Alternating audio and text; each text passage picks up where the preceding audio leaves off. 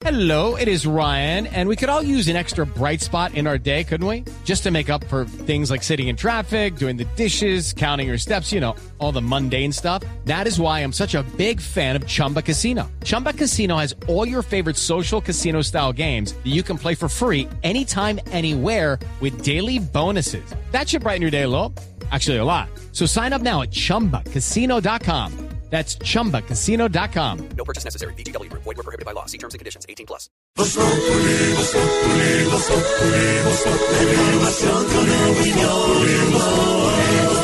Tenemos opinión, mucha imaginación. La noticia está acá y el mejor buen humor. En tu radio siempre a las cuatro.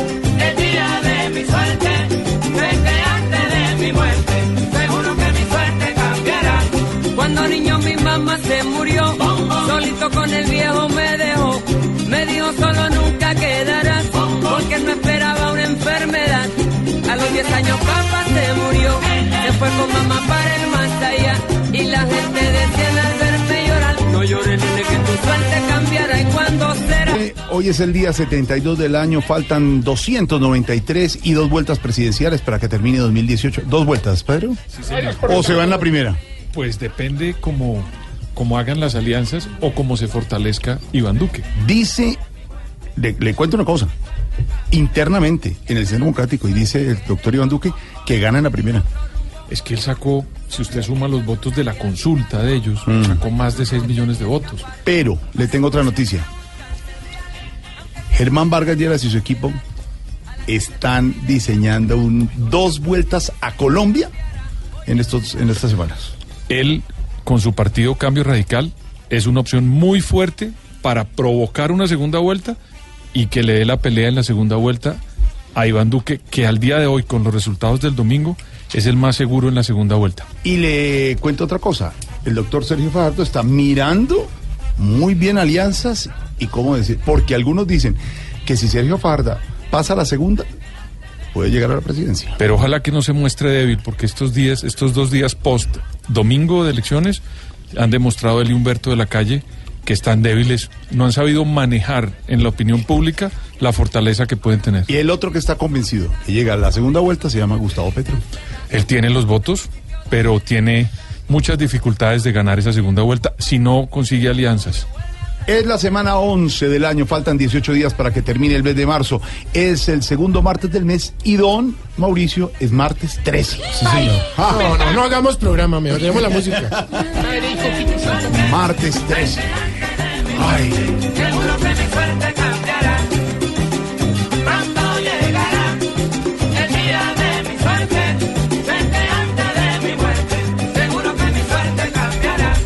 Pues, les voy a hablar de algo que se llama tresidabomartifobia. Tresidabomartifobia. ¿Le mejor puedo- no, le no puedo nos hablar- burlemos de eso. ¿Le puedo hablar antes de un gol del Sevilla, don Pablo? ¿Gol de Sevilla? Don Pablo. Gol del Sevilla, minuto 73. Ben Yedder, el delantero francés, acaba de ingresar por Luis Fernando Muriel y pone el 1-0 parcial para el equipo español bien, de Inglaterra, que con ese resultado se está metiendo en cuartos de final de la Champions. Buen martes 13 para los de Sevilla. señor. Exactamente, día de suerte. Hoy vamos a hablar de eso.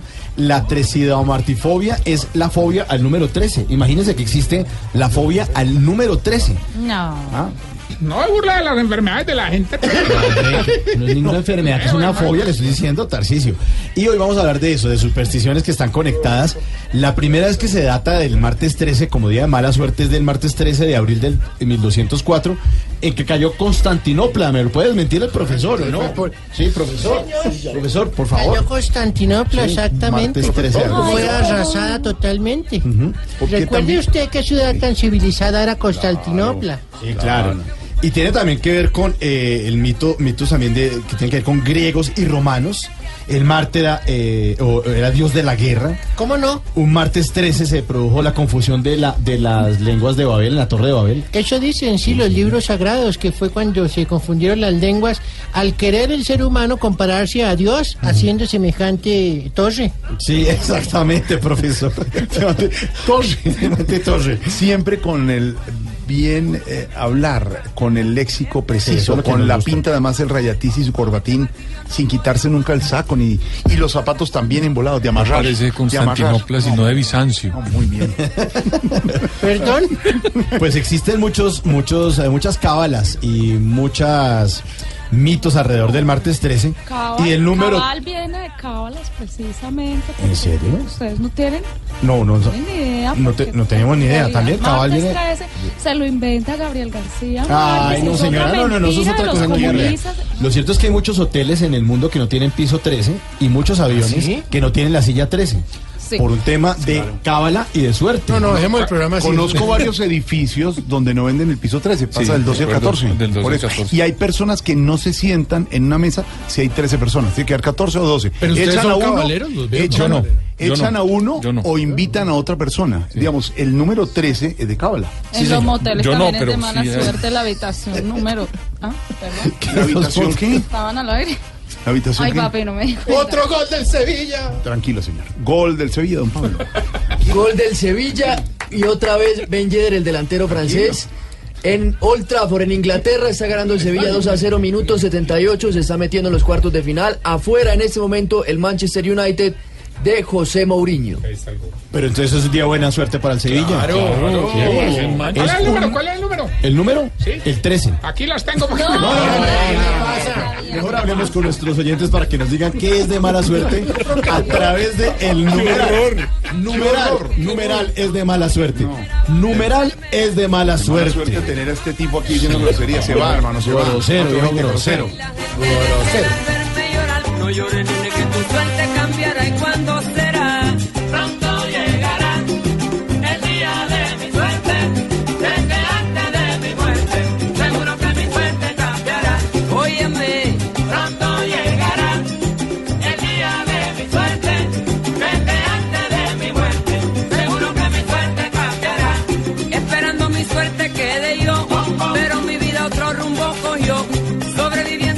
Eh, agenda noticiosa. Hoy martes, Estados Unidos tiene la mira. Martes 13. Estados Unidos tiene la mira alias chiquito. Malo, mano derecha de la Sotoniel. El ELN dice que busca priorizar la discusión del cese del fuego bilateral. Menores de edad podrán cambiar de sexo en documento de identidad. Ojo, ojo el proyecto. Servicio de Inteligencia venezolano detiene a exministro disidente del chavismo. Lo sacaron una camioneta a la fuerza. Había personas con el teléfono grabando y estuvo la denuncia. Veduría del Partido Conservador abrió investigación. Aida Merlano. Gobierno espera hacer buen equipo con nuevo secretario de Estado de Estados Unidos porque sorpresivamente lo cambiaron y se fue. Es que se fue. Es que renunció hoy el secretario de Estado que además logró la visita del presidente Donald Trump a Colombia el próximo mes de abril. Se fue, es que se fue esta noche. Sí, sí. Ya, hasta luego. Dejó el escritorio. nomás. Será por eso que lo echaron. Pues parece que no se fue, sino que lo echaron. Lo Sí, echó no, el realmente presidente. digamos Ay, ahí los, los temas de discrepancia, Irán, Corea del Norte, entre otros, pero digamos que esos fueron los fundamentales, ¿no? Sí, más adelante hablaremos del sonajero de alianzas partidistas para alcanzar la presidencia de Colombia. Álvaro Uribe no tiene autoridad moral para reclamar nada, dice Gustavo Bolívar, el hombre de mayor votación en el Partido de los Decentes en el eh, Senado de la República. Con 300 millones de pesos se habrá impreso un millón de tarjetones más, dice el ministro de Hacienda. Sigue el tema de los tarjetones, don Wilson Estuvimos Vaquero. en las fotocopiadoras hoy, eh, ¿Cómo le fue? sí, acogiendo su, su sugerencia de ayer. ¿Y qué tal? Pues mire usted que ¿Funcionan encontramos, sí, sí, sí, testimonios bien interesantes. Uriel Rodríguez estuvo hablando con los eh, comerciantes de la zona y encontró el caso de uno que llegó a vender un poco más de 130 mil pesos. Hágame el favor. Sí, a propósito del tema de la consulta interpartidista y lo que sucedió con las tarjetas electorales al resultar Mire, insuficientes en Unicentro. Wilson Vaquero, el Sí, señor. tema fue distribución. Mi hija Laura fue jurado de votación en uno de los puestos en Bogotá en la 97. Sobraron y sobraron tarjetones. El tema y el rollo fue de distribución y estaba autorizado en un documento que si se acababan fotocopiar era simple y sencilla la cosa. Sí, se armó sí. más rollo donde estaba. Qué Entonces, circo que están haciendo en Colombia, ¿verdad? ¿Qué Y que pasó? haciendo fotocopias y fotocopio. Imagínate tú. Nos va a dar ejemplo. ¿Usted le Haciendo parece cuando quiera venir a hacer el cursito acá, José Alfredo Vargas. Aquí espero a tu hija si quiere, ¿verdad? Yo No, le doy un curso no. acá intensivo de cómo No. ser un buen jurado de O votación. cómo detener a la gente cuando está saliendo en un hotel y meterle a la fuerza en un carro. Ahí le tenemos el video. Por ejemplo, Aló, María sí. Flores, ¿me oye? Mira Flores. No, el problema del doctor Maduro es que donde allá sacan los tarjetones pueden sacar fotocopias, pero no hay ¿Doctor? papel. Ustedes me están escuchando, ¿verdad? Sí, Te y usted a nosotros no. Yo a veces te... a- Corte, mi amiga Flores. escuchan ahí. Precisamente, don Wilson Vaquero, la detención en Venezuela esta tarde en Caracas del exministro del Interior es la noticia del momento en Latinoamérica. Sí, ojalá nos escuche porque aquí, eh, estoy habría que eh, escuchar muchas explicaciones de parte del gobierno venezolano. Un grupo de funcionarios del Servicio Bolivariano de Inteligencia llamado SEBIN detuvo esta tarde en Caracas al exministro Miguel Rodríguez Torres, como usted lo decía Jorge, que ahora es crítico del gobierno de Nicolás Maduro. Hay que recordar que él fue también militar en su momento. Rodríguez fue detenido cuando salía de un evento de la organización política que coordina en un hotel en el centro de la capital venezolana. Estaban, entre otras cosas, celebrando allí. Pero además la eh, detención de un guache, eh, los tipos se montan al carro, hay unas señoras que están gritando, le echan el carro encima. Sí, sí. Al estilo Al estilo, venezolano, al estilo de ellos allá tal cual, de- sí. de- del, del gobierno de Maduro. Como lo hacen en. Hollywood. No, atropello, no, ojalá fuera en una película. ¿En dónde? En Hollywood. No, en Hollywood. La H no suena, deja de ser bruto. Bruto. La H no suena, Hollywood. No, no, no es cinematográfico. usted es una hueva. A ver, no sé Santiago Santiago. Caracas, buenas tardes. Una- un- los, los pescaditos ponen los huevos de pescado. Detalles con Santiago Martínez en Caracas. Así es, buenas tardes. Hace menos de una hora y previo a una rueda de prensa fue detenido el exministro de Interior y Justicia Miguel Rodríguez Torres acá en Caracas, una detención que hizo la policía política, el SEBIN, de donde Rodríguez Torres también fue su director por varios años. Rodríguez Torres, que fue ministro con Nicolás Maduro, se había desligado del gobierno alegando la necesidad de un cambio. Inclusive ya, vi- ya se había sumado su movimiento al Frente Amplio con la oposición. Escuchemos lo que fue el momento justo de su detención acá en Caracas.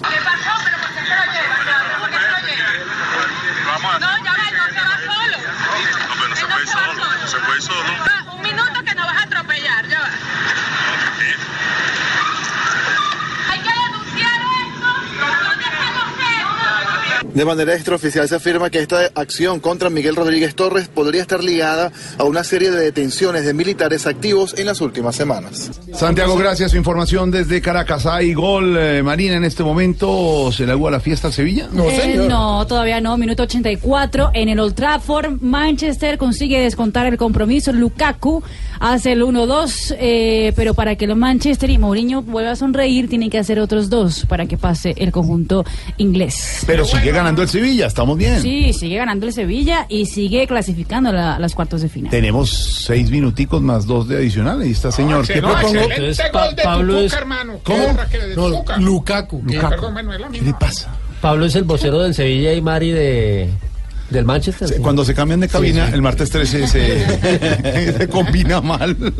Bueno, don eh, Wilson, viajaron los negociadores del gobierno a Quito, se reinician las negociaciones con el ELN. Algunos no están muy de acuerdo, pero ya el presidente Santos tomó la decisión. Ya está en Quito Gustavo Bell, el equipo negociador del gobierno, que precisamente se prepara para reactivar la mesa y dar inicio al quinto ciclo de conversaciones. En las últimas horas se conoció un video de Aurelio Carbonel, negociador de la guerrilla, quien confirmó también el viaje de Pablo Beltrán, que es el jefe de la delegación del ELN, y habló sobre los dos temas principales que serán abordados en el inicio de este quinto ciclo, el nuevo cese el fuego y la participación de la sociedad civil en el proceso de paz. María Camila Correa. A esta hora, el jefe del equipo negociador del gobierno con el ELN, Gustavo Bell, ya está en Quito y adelanta una serie de reuniones privadas. Entre tanto, el negociador de esa guerrilla, Aurelio Carbonell, dijo que hay un buen ambiente para retomar el quinto ciclo de conversaciones que, según él, se enfocará en la participación de la sociedad y en un nuevo cese del fuego bilateral que tenga mejores condiciones, por ejemplo, en materia de verificación. Las organizaciones de la sociedad, bajo distintas formas, jugaron un papel positivo, hablaron con el gobierno, hablaron con la delegación del ELN, se han pronunciado y han hecho un gran esfuerzo para que este proceso continúe. Tenemos confianza en el futuro, en el avance del proceso. Confirmó el retorno a Quito de Pablo Beltrán, el jefe de su equipo, y explicó además que buena parte de los negociadores han permanecido en esa ciudad. Pedro, entonces, ¿tenía el presidente que reiniciar los diálogos o podía quedarse otro tiempo esperando la situación? A mí me parece que el Sevilla está jugando un partido excelente en este no, momento. Pedro, no, Peter, Peter, Peter, no, Están- Peter, no. Estamos hablando- no, otro tema. Manchester United. No tiene nada que Porque- ver. Pedro Viveros, ¿tenía el presidente que reiniciar los diálogos? ¿Podía eh, alargar la situación o la decisión otro tiempo? ¿O ya había argumentos para hacerlo? Pues mire, el presidente de la República no solamente es el presidente de Colombia, sino que es un premio Nobel de Paz, que se le ha jugado por la reconciliación de los colombianos en muchos conflictos. Yo no entendería que no haga el mayor de los esfuerzos hasta el final del gobierno para hacer un proceso de paz, siempre y cuando el ELN cumpla con unas condiciones que tiene que cumplir. Hizo un cese unilateral para las elecciones, pero vamos a ver si no continúan con los ataques. Si el ELN vuelve nuevamente con los ataques, pues al presidente le queda muy difícil continuar con los diálogos. Pero un premio Nobel y presidente de Colombia que fue exitoso en un proceso de paz con las FARC, pues tenía que jugársela hasta el final con la reconciliación. Don Pedro Viveros, la noticia política del momento son las alianzas partidistas. Unos no tienen mucho afán. Hay gente que vincula directamente a Fajardo con De la Calle, que le diga que sí, que el otro le está esperando. Hay otras posibles alianzas. Dicen que el presidente Uribe ya está llamando a algunos eh, elegidos senadores de la U, que los, que los del Partido Conservador no sabe si se van todos con Marta Lucía Ramírez o se van con Vargas Lleras. Alianzas es el tema en este momento de moda en Colombia. todos están, digamos, buscando cómo hacen esas alianzas, pero a mí no, no me deja de molestar como analista que haya un- una forma en la presentación de las alianzas que muestran un poco de debilidad en algunos de los candidatos. El del doctor Sergio Fajardo, que su partido le fue bastante bien en las elecciones también porque sacó muchos congresistas, cada vez que se mueve y repite que no va a hacer alianzas con el uno y con el otro, y se generan frases incluso de un, de un senador de la Unidad Nacional que se llama Roy Barreras, que dice que debería haber un candidato que se llame Sergio de la Calle, para unir a Sergio con Humberto de la Calle. calle, sí. Pues, y de, y de repente Humberto de la Calle responde que no puede hacer la alianza porque la ley se lo impide, porque su partido se lo impide, porque él va a llegar hasta la primera vuelta. Hace que la candidatura de Sergio Fajardo se muestre como una candidatura débil. Yo pienso que las alianzas deben trabajarse, digamos, de una manera subterránea y hacer las negociaciones que tienen que hacerse en silencio y sin micrófono para que los candidatos muestren su fortaleza. Y cuando las alianzas se concreten, salir y presentarlas a la Exacto. opinión pública. Pero en este momento, Pedro, en ecuación clara, serían Humberto de la Calle con Sergio Fajardo, unos conservadores apoyando a, a Iván grupo. Duque y otros de pronto a Germán Vargas. Mire, el, el ¿Y que los liberales con quién? si uno habla de forma, insisto, de cómo hacer las alianzas, el que mejor está construyendo eso se llama Germán Vargas Lleras. Calladito. Porque callado y con la demostración que hizo de la fuerza de cambio radical, está haciendo un trabajo, insisto, en silencio y sin micrófonos, para en el momento que tenga que presentar la alianza, la presenta.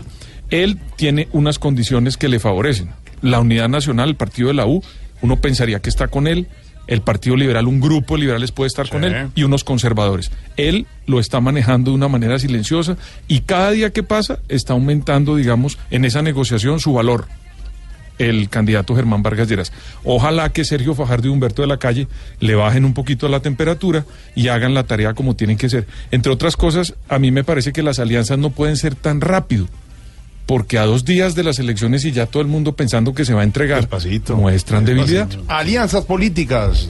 Sí, pero no hay que creer mucho porque los políticos se voltean más que una paila llena de buñuelos. Bueno, bueno, A sin este te- indirecta. A este tema hay que ponerle mejor mucho Cuidadito.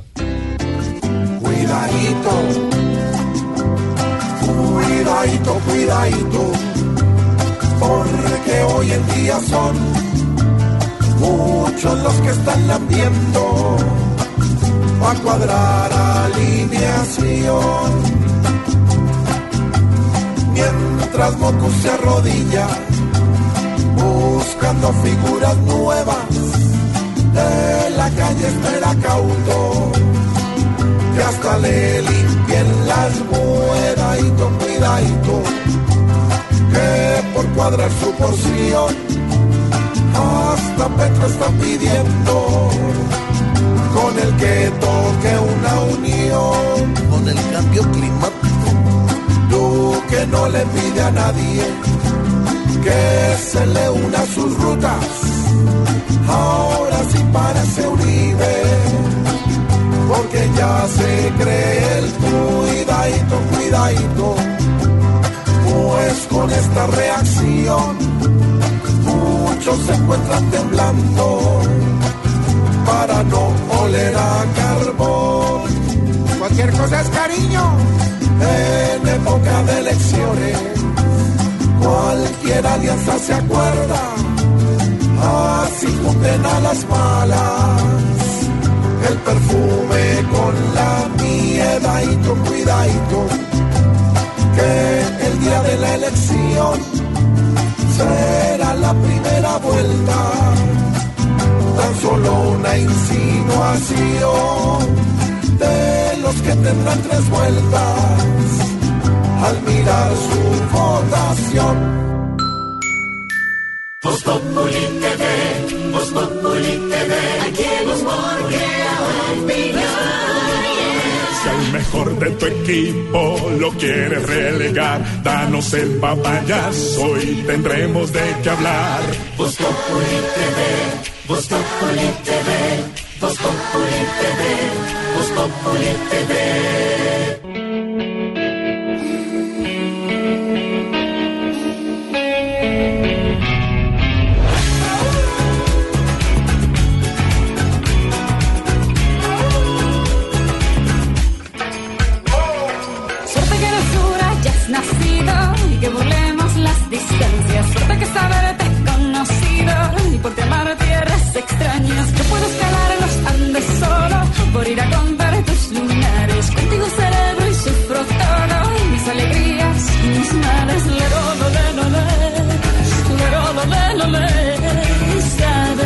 Shakira hasta ahora la noticia deportiva Marina Granciera. Sevilla Granciera. ganó, acaba de terminar Sí, el partido. Sí, ganó el partido el Sevilla, el equipo andaluz, el equipo que contó con Luis Fernando Muriel, 2 a 1 frente al Manchester United en el Old Trafford, en Inglaterra. Eliminó al equipo de José Mourinho, el Sevilla, para los cuartos de final de la Liga de Campeones, junto con la Roma que ganó en casa 1 por 0 al Shakhtar Donetsk. Ah, mano, muy tema la ese Muriel, hermano. Y sí, fue el martes 13 para él. ¿Por qué? Lo sacaron y el que entró hizo los dos goles en cinco minutos. y me- ojalá que no. Pues ¿Cómo de, es así, de hombre? martes No sea 13 malo. y de suerte estamos hablando hoy con el numeral es de mala suerte. Por eso puse Suerte de Shakira, buena canción de un álbum llamado Servicio de Lavandería de 2001. Suerte de Shakira, numeral es de mala suerte. Y arranquemos con usted, Tarcicio. ya que Bueno, está. gracias, gracias. A ver, numeral es ma- de mala suerte. Rodearse de personas que no son eh, honestas, hermano. Oh, Sí. ¿Qué pasó? ¿Qué pasó? No, de verdad, hermano, eso es muy mala suerte, hermano. Pero voy a cambiar la estrategia. ¿Sí? Sí, no más, no más chiflamica, nada de eso. Van a ver, van a ver lo capaz de en esta nueva etapa democrática. Vamos a ver, vamos a ver con qué eh. nos sale. Numerales de mala suerte, ex procurador, ex candidato, ex quemado. Buenas tardes. Buenas tardes, gloria al Padre, al Hijo y Ay, al sí, Espíritu. Santo. Estoy vivo. Ah, bueno, menos mal, sí. Numerales de mala suerte. Mire, es de mala suerte creer en agüeros, riegos, cartas astrales, numerología, pitonizas, lectura del tabaco y el chocolate. Uy, pero se, Pero se la sabe toda, ¿no? todas, sí. ¿Nunca, ¿Nunca le han leído el chocolate? No, señor. ¿El Ni tabaco? me lo leeré. Bueno, está bien, está bien. señor. Fuera, Satanás. Mucha Satanás. Conmigo no contarás. Bueno, A mí una vez una amiga me leyó el banano, si puedo contar. No, no, pues sí, hombre. ¿Cómo le van a leer uno el banano? Es fácil, de cerquita. Tarcisio, por favor. Doctor Fajardo, buenas tardes. Buenas tardes para todos. ¿Cómo le va, doctor? Bien, gracias. Alessandra, el futuro presidente de Colombia. Numeral es de mala suerte. Es de mala suerte hacer alianzas todavía. Las vamos a hacer, pero cuando sea necesario. Todavía no vamos a hacer alianzas. Bueno, ahí está, ahí está. Doctor Petro, ¿cómo está? Muy buenas tardes para usted. Numerales de mala suerte. De mala suerte ir en camionetas poco blindadas. sí, sí, sí, un poco de mala suerte. Muchas gracias. Doctor Petro de la Calle, ¿cómo está? Hombre, buenas tardes, hombre, muchas gracias. Muy bien, muy contento. Bueno, numeral es de mala suerte. Es de mala suerte irse con el que le dé el pedazo más grande de la torta. Están prometiendo mucha torta. Mucha torta, sí, señor. Y poca pola. Doña Aurora. Pola. Invítate pues a una polita. Bueno, cuando quiera, doctor. Num- numeral de mala suerte, Aurorita. Yo no creo en nada de eso, de agüero ni nada de eso. Pero es de muy mala suerte creer en agüero. Ah, sí. Sí. Ah, bueno. Bueno, doctora Claudia López. pasa, mi hermano? ¿Qué pasa, mi hermana? ¿Qué pasa, mi hermano? Mi. Contentos De allá. ¿no? manera que estamos contentos, Sí. mi hermano, contentos y los verdes también. Bueno, numerales de mala suerte. Es de mala suerte mirarse en un espejo roto, mi hermano. Da dos años de mala suerte. ¿Ah, sí? Y aliarse con la gente equivocada, cuatro años de mala suerte. Ah, sí, de manera que, bueno, de pronto me toca retractarme. Me retracto, me retracto, me retracto. Cuidado, cuidado. Numerales de mala suerte para que ustedes a través de las redes nos cuenten qué es de mala suerte en este martes 13. Un día de suerte. Suerte que es tener labios sinceros para besarte pequeños y no los confundas con montañas. Suerte que heredé las piernas firmes para correr si un me hace falta. Estás en el trancón. Y en el trancón, todo es. Voz Populi. En Blue Radio. Lunes a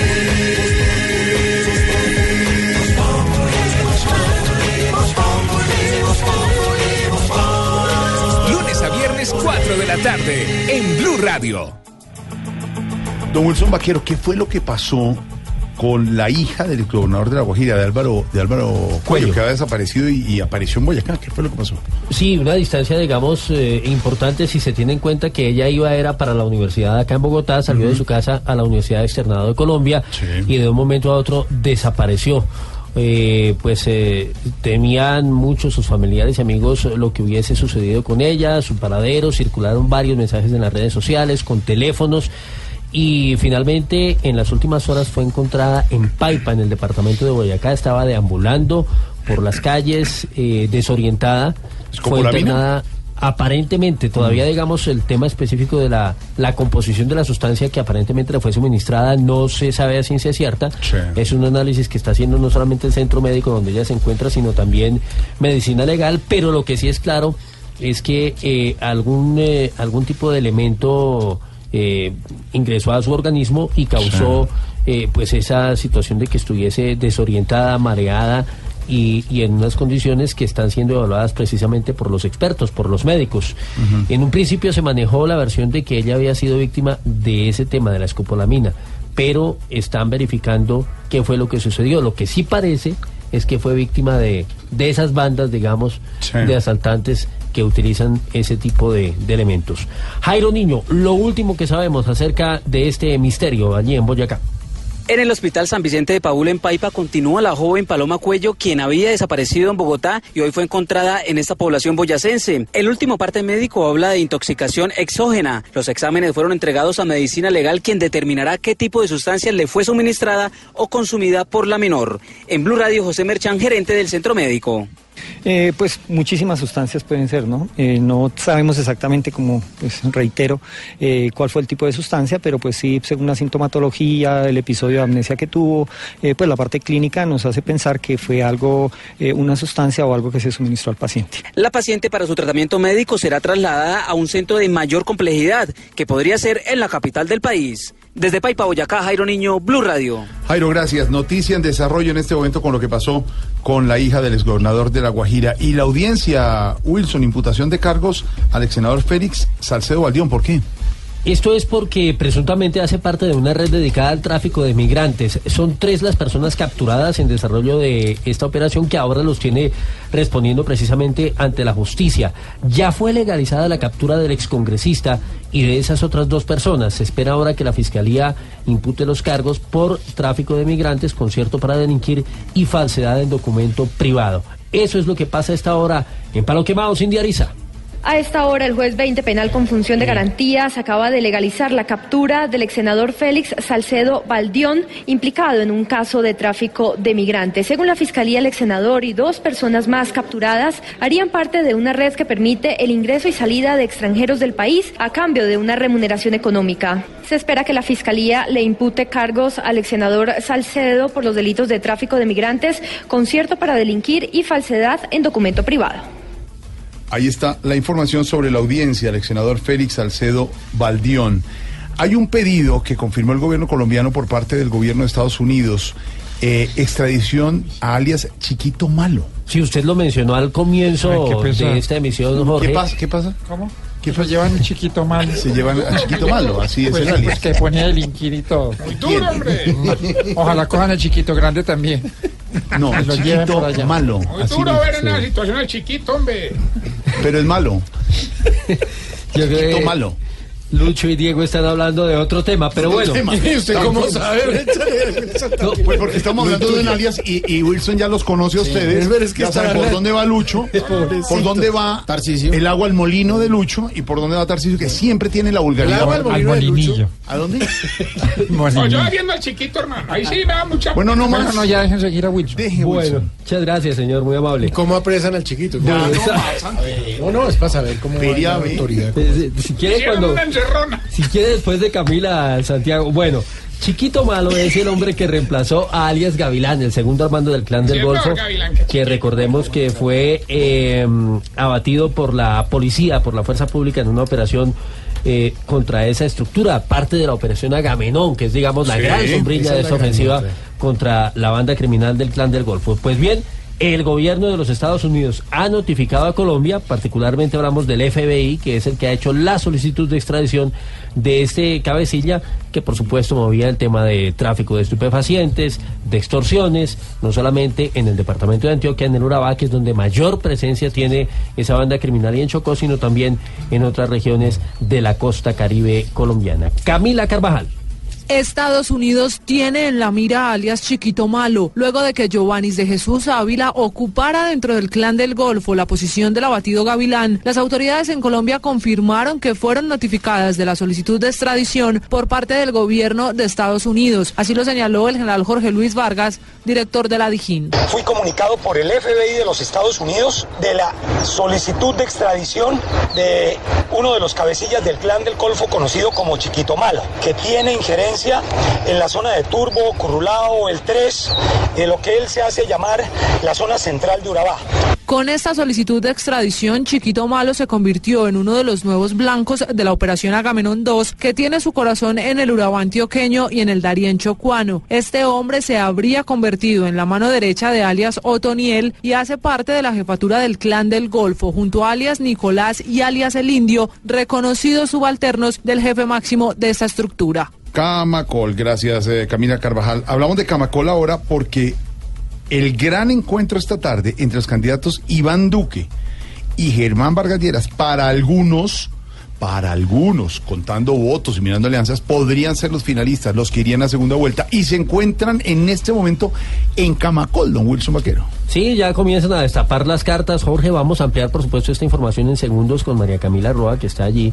Pero ya eh, hablan de las alianzas, como usted dice, y de hecho Vargas Lleras le dice a Duque que quiere hacer eh, coalición con él.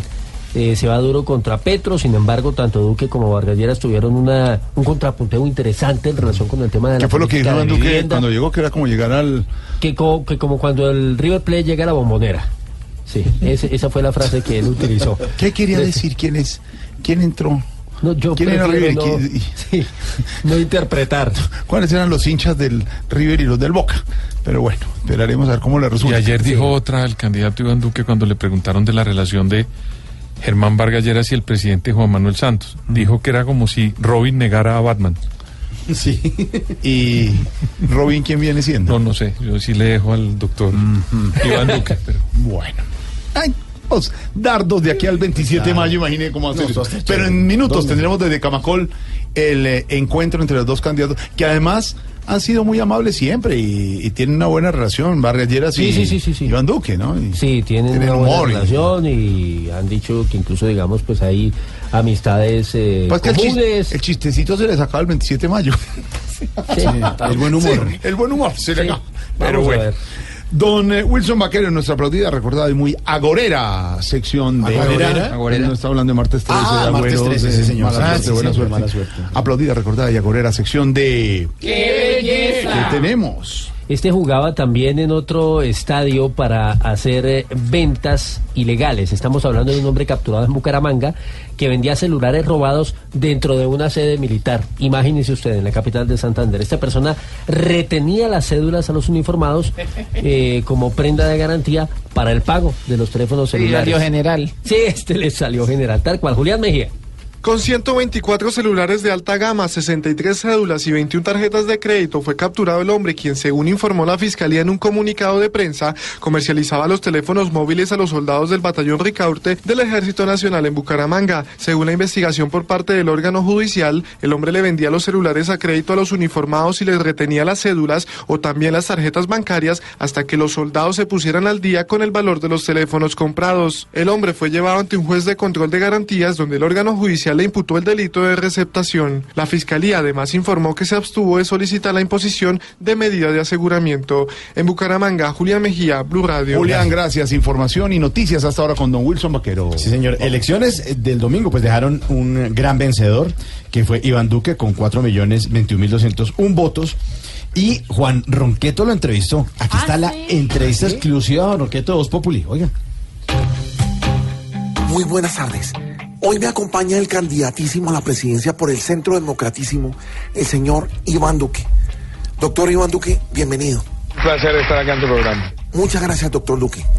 Sabemos que usted es un hombre inteligentísimo y estudiadísimo.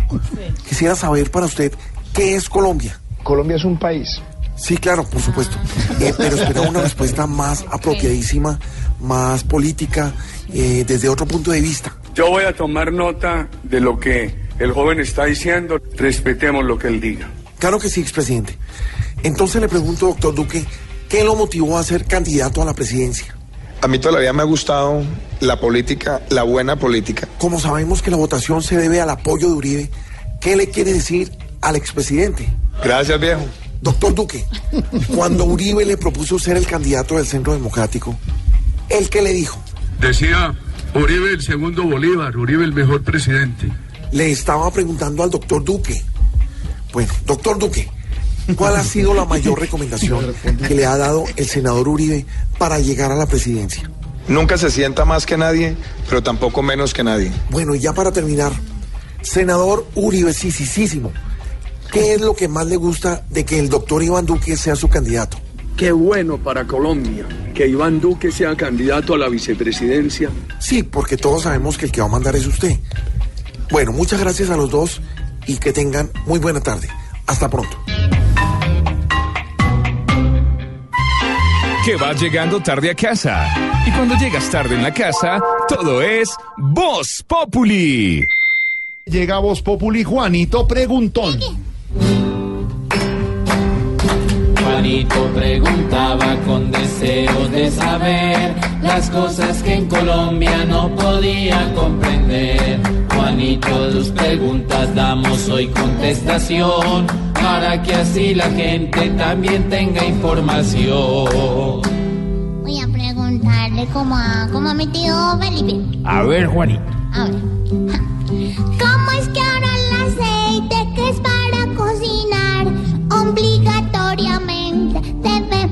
Reciclar?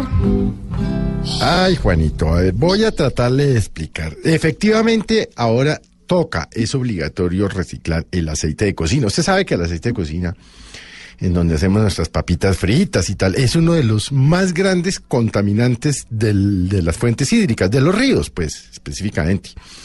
Pues bien, no es que usted en su casa deba eh, eh, hacer lo que le voy a decir, pero quienes usen de manera industrial o comercial o en servicios el aceite de cocina, por ejemplo, grandes empresas eh, o los restaurantes, por decirlo de alguna manera, tienen y que usen en grandes cantidades aceite de cocina, tienen que inscribirse ante el Ministerio del Medio Ambiente de tal manera que habrá unas personas que irán, recolectarán este aceite y el Ministerio del Medio Ambiente lo que establece es que se le podrá dar algunos otros usos. Por ejemplo, Juanito, yo no sé si usted sabía que con aceite de cocina reciclado se pueden hacer, por ejemplo, tintas. Entonces la idea es que se, se vuelva un proceso de producción en beneficio del medio ambiente la utilización del aceite de cocina, eh, que como le digo, Juanito, es uno de los grandes contaminantes. Eh, esta resolución del Ministerio del Medio Ambiente entra a regir a partir de ahora y si usted tiene una industria en la que use aceite o usted tiene un establecimiento de comercio en donde use aceite o tiene un restaurante, ojo, mire la resolución, inscríbase y, ahí hay unos procedimientos que usted debe seguir de tal manera que en lo sucesivo y hacia adelante este aceite va a ser reciclado. Es una muy buena decisión del Ministerio del Medio Ambiente.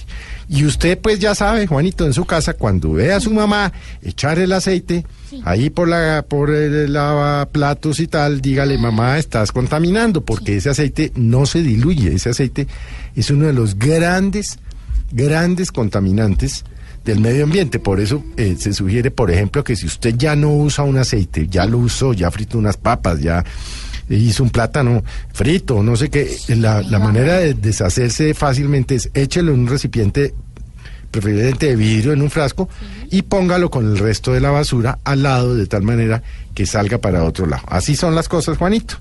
Ah, es que mi mamá no me deja acercar al aceite porque Muy me pasa bien. lo de ortones. Muy bien. ¿Qué? Sí, se quema.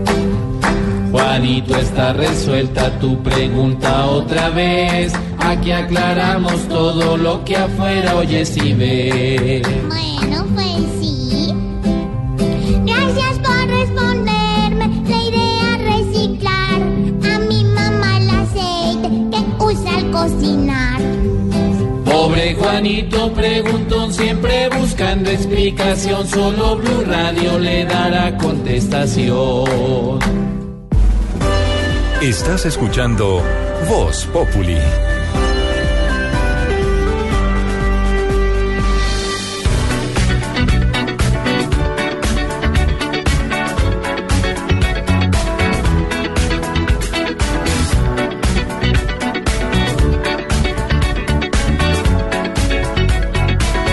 like the legend of the phoenix. All ends with beginnings. What keeps the planet spinning? Ah, the force from the beginning.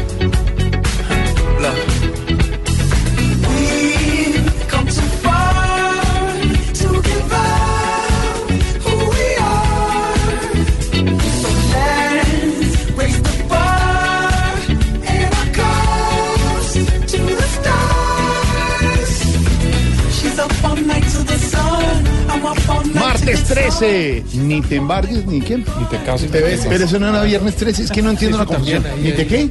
Ni te cases ni te embarques. Sí. Martes 13, aquí las tengo. No,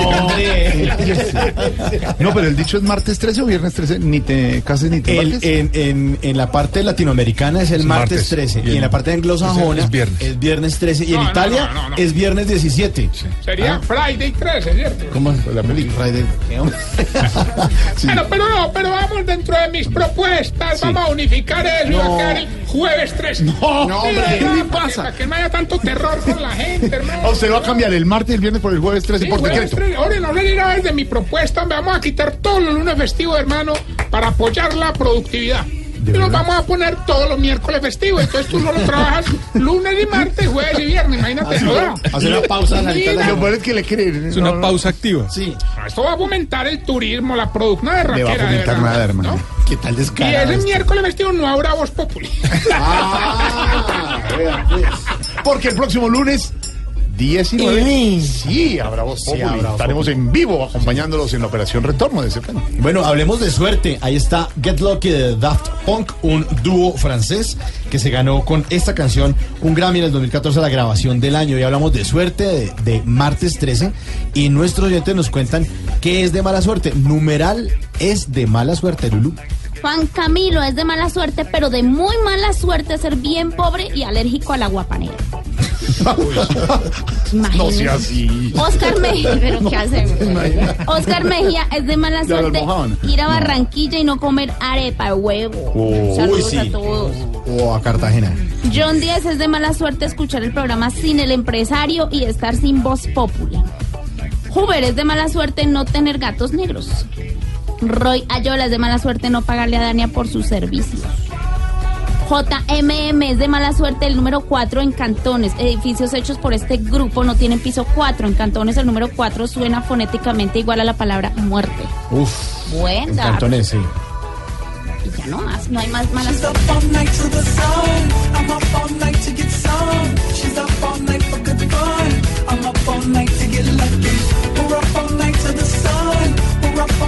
Es de mala suerte no reír todas las tardes con ustedes. Nos escribe desde la costa, arroba Eusebio Lonchelo. ¿Cómo? Eusebio Lonchelo nos no escribe en tiene- este momento. Saludos para él. Oiga, a ver. Jorge, ¿sabe qué es de mala suerte? No renovar la matrícula mercantil. Y para eso le Lulú, tengo le da unos tipsitos de cómo se lee, por favor. que, que tiene que filtrar. Léelo primero. yo leo lo que nos escriben. Gracias, Claudio. Oiga, le está contando, es de mala suerte no renovar la matrícula mercantil. Y aquí tengo a Martín Salcedo de la Cámara de Comercio, quien les quiere dar un mensaje acerca de esto. Martín. Buenas tardes, un saludo muy especial para todos los oyentes de Vox Populi. Eh, los saluda Martín Salcedo, vicepresidente de Servicios Registrales de la Cámara de Comercio de Bogotá. En esta oportunidad, la Cámara de Comercio en sus 140 años quiere invitar muy especialmente a todos los empresarios de Bogotá y la región a que realicen la renovación de su matrícula mercantil antes del 16 de marzo. Hemos diseñado un programa de beneficios que va desde descuentos de 250 mil pesos en los seminarios, diplomados y cursos que tiene la Cámara de Comercio de Bogotá para todos los empresarios, hasta boletas para entrar a nuestro parque Mundo Aventura. Debemos recordarle que este año la temporada de renovación cae y coincide con la Semana Santa. Entonces estamos invitando a todos los empresarios para que se anticipen y realicen su renovación antes del 16 de marzo, obteniendo grandes beneficios y dejando de una vez al día su matrícula mercantil cumpliendo con la obligación legal.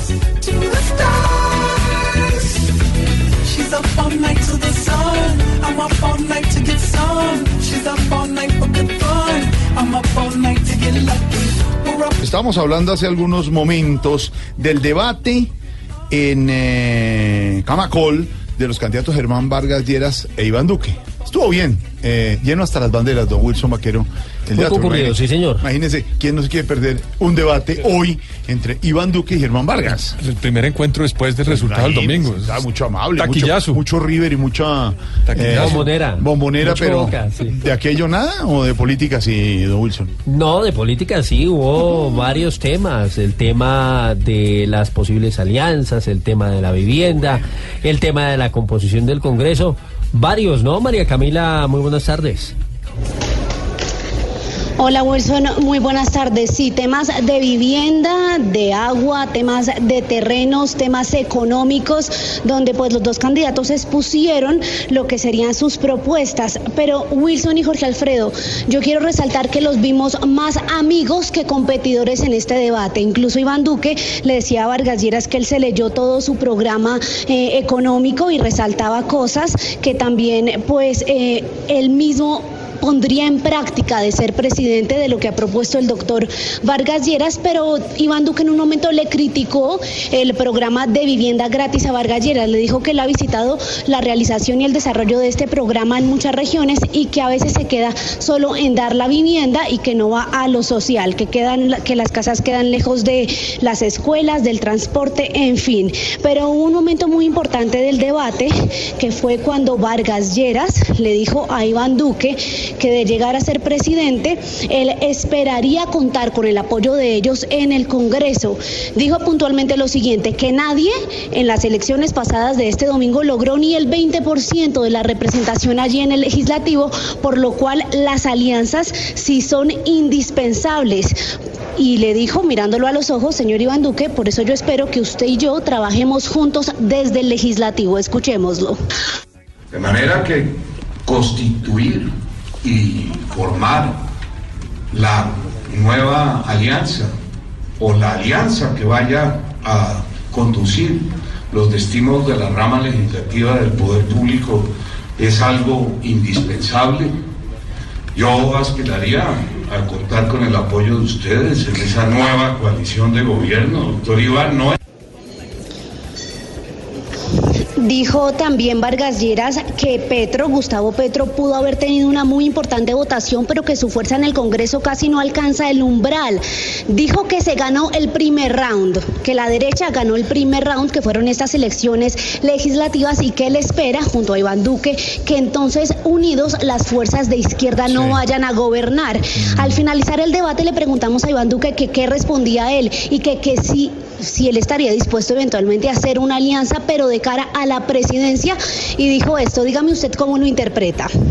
Nosotros tenemos, nosotros tenemos diferencias y estamos en un proceso electoral, diferencias que se tendrán que tramitar en la democracia y que sea el veredicto de las urnas el que determine el ganador. Gracias. para Camacol, ¿qué concepto le metes? Jorge Alfredo, lo que uno entiende ahí Jorge Alfredo y Wilson es que pues se irían separados a primera vuelta. Dice que las urnas lo definan, pero aquí los vimos muy amigos, eh, muy conversadores y tenían diferencias, se las decían con sumo respeto y los vimos más amigos Pero- que competidores. Pero María Camila, estaban solo los dos, Vargalleras y Iván Duque, solo esos dos candidatos. Solo los dos, solo Ahora- los dos. Ahora, con el, Sí, eh, con, el, con el chistecito del fútbol estuvo bien romper el hielo y la cosa, y ellos son buenos amigos y son amables, los Sí, sí, ya contaron el chiste. El chiste fue el siguiente. Iván Duque entró y dijo, eh, eh, cuando me dijeron que iba a participar en este debate solo con Germán Vargas Lleras, me sentí como cuando River juega en la bombonera. Está bien, está bien, claro. Porque es que River en la bombonera es Hay como. que recordar, sí, o sea, Boca Juniors es el rival más fuerte de River, o sea, son los dos equipos tradicionales de Argentina, el River Plate y el. Boca Juniors, es un clásico, exactamente. Entonces, cuando River va a la bombonera, pues va a la, a la cancha de su oponente. Ahí Pedro Viveros, con lo que nos cuenta Mara Camila, es Germán Vargas ya diciéndole a Iván Duque que estén juntos y que espera que van a gobernar juntos y que en el Congreso juntos, porque sí tiene una razón Germán Vargas, ninguno tiene mayoría en el Congreso. Tiene en este momento el Centro Democrático 19 curules y el Cambio Radical tiene 16, ninguno tiene la mayoría. No, y lo- pero también lo que está tratando de decir es que las fuerzas del Parlamento van a tener un papel protagónico en el próximo gobierno. Y él, de una manera, digamos, de él, de Germán Vargas, que trabaja en la, escen- en la escena de la política, lo que yo entiendo es que está tratando de decirle a Iván Duque que él va a ganar y va a contar con el apoyo parlamentario de Iván, porque acuérdese que el que quede de segundo en esta elección tiene inmediatamente un cupo en el Congreso de la República como senador. Eso fue la reforma que se hizo. Y va a en la- a Entonces, mire usted lo que mire usted lo que hay que interpretar y como yo lo veo, lo que le está diciendo Germán Vargas entre líneas es que él va a ser presidente e Iván Duque va a estar en la bancada del Congreso como senador de la República. Bueno, a esta hora y eh, antes del 27 de mayo todos dicen que van a ser presidentes. Se tienen confianza en todo caso, Confianza, digamos. Iván Duque dice que va a ser presidente en la primera vuelta. Eh, Petro dice que llega a la segunda y que va a ser presidente. Sergio Fajardo también, digamos. Con tranquilidad, pero sí se están moviendo los hilos y las fuerzas para ver cómo se llega a la segunda o a la primera vuelta. Falta 27 de mayo, primera vuelta, y 17 de junio, la segunda. Sí, señor. Y si no, mire lo que... Colombia juega el 16 en el Mundial, el 17 en la segunda vuelta. No, juega el 17. Ese mismo, ese día, domingo, juega Colombia, creo que contra Polonia.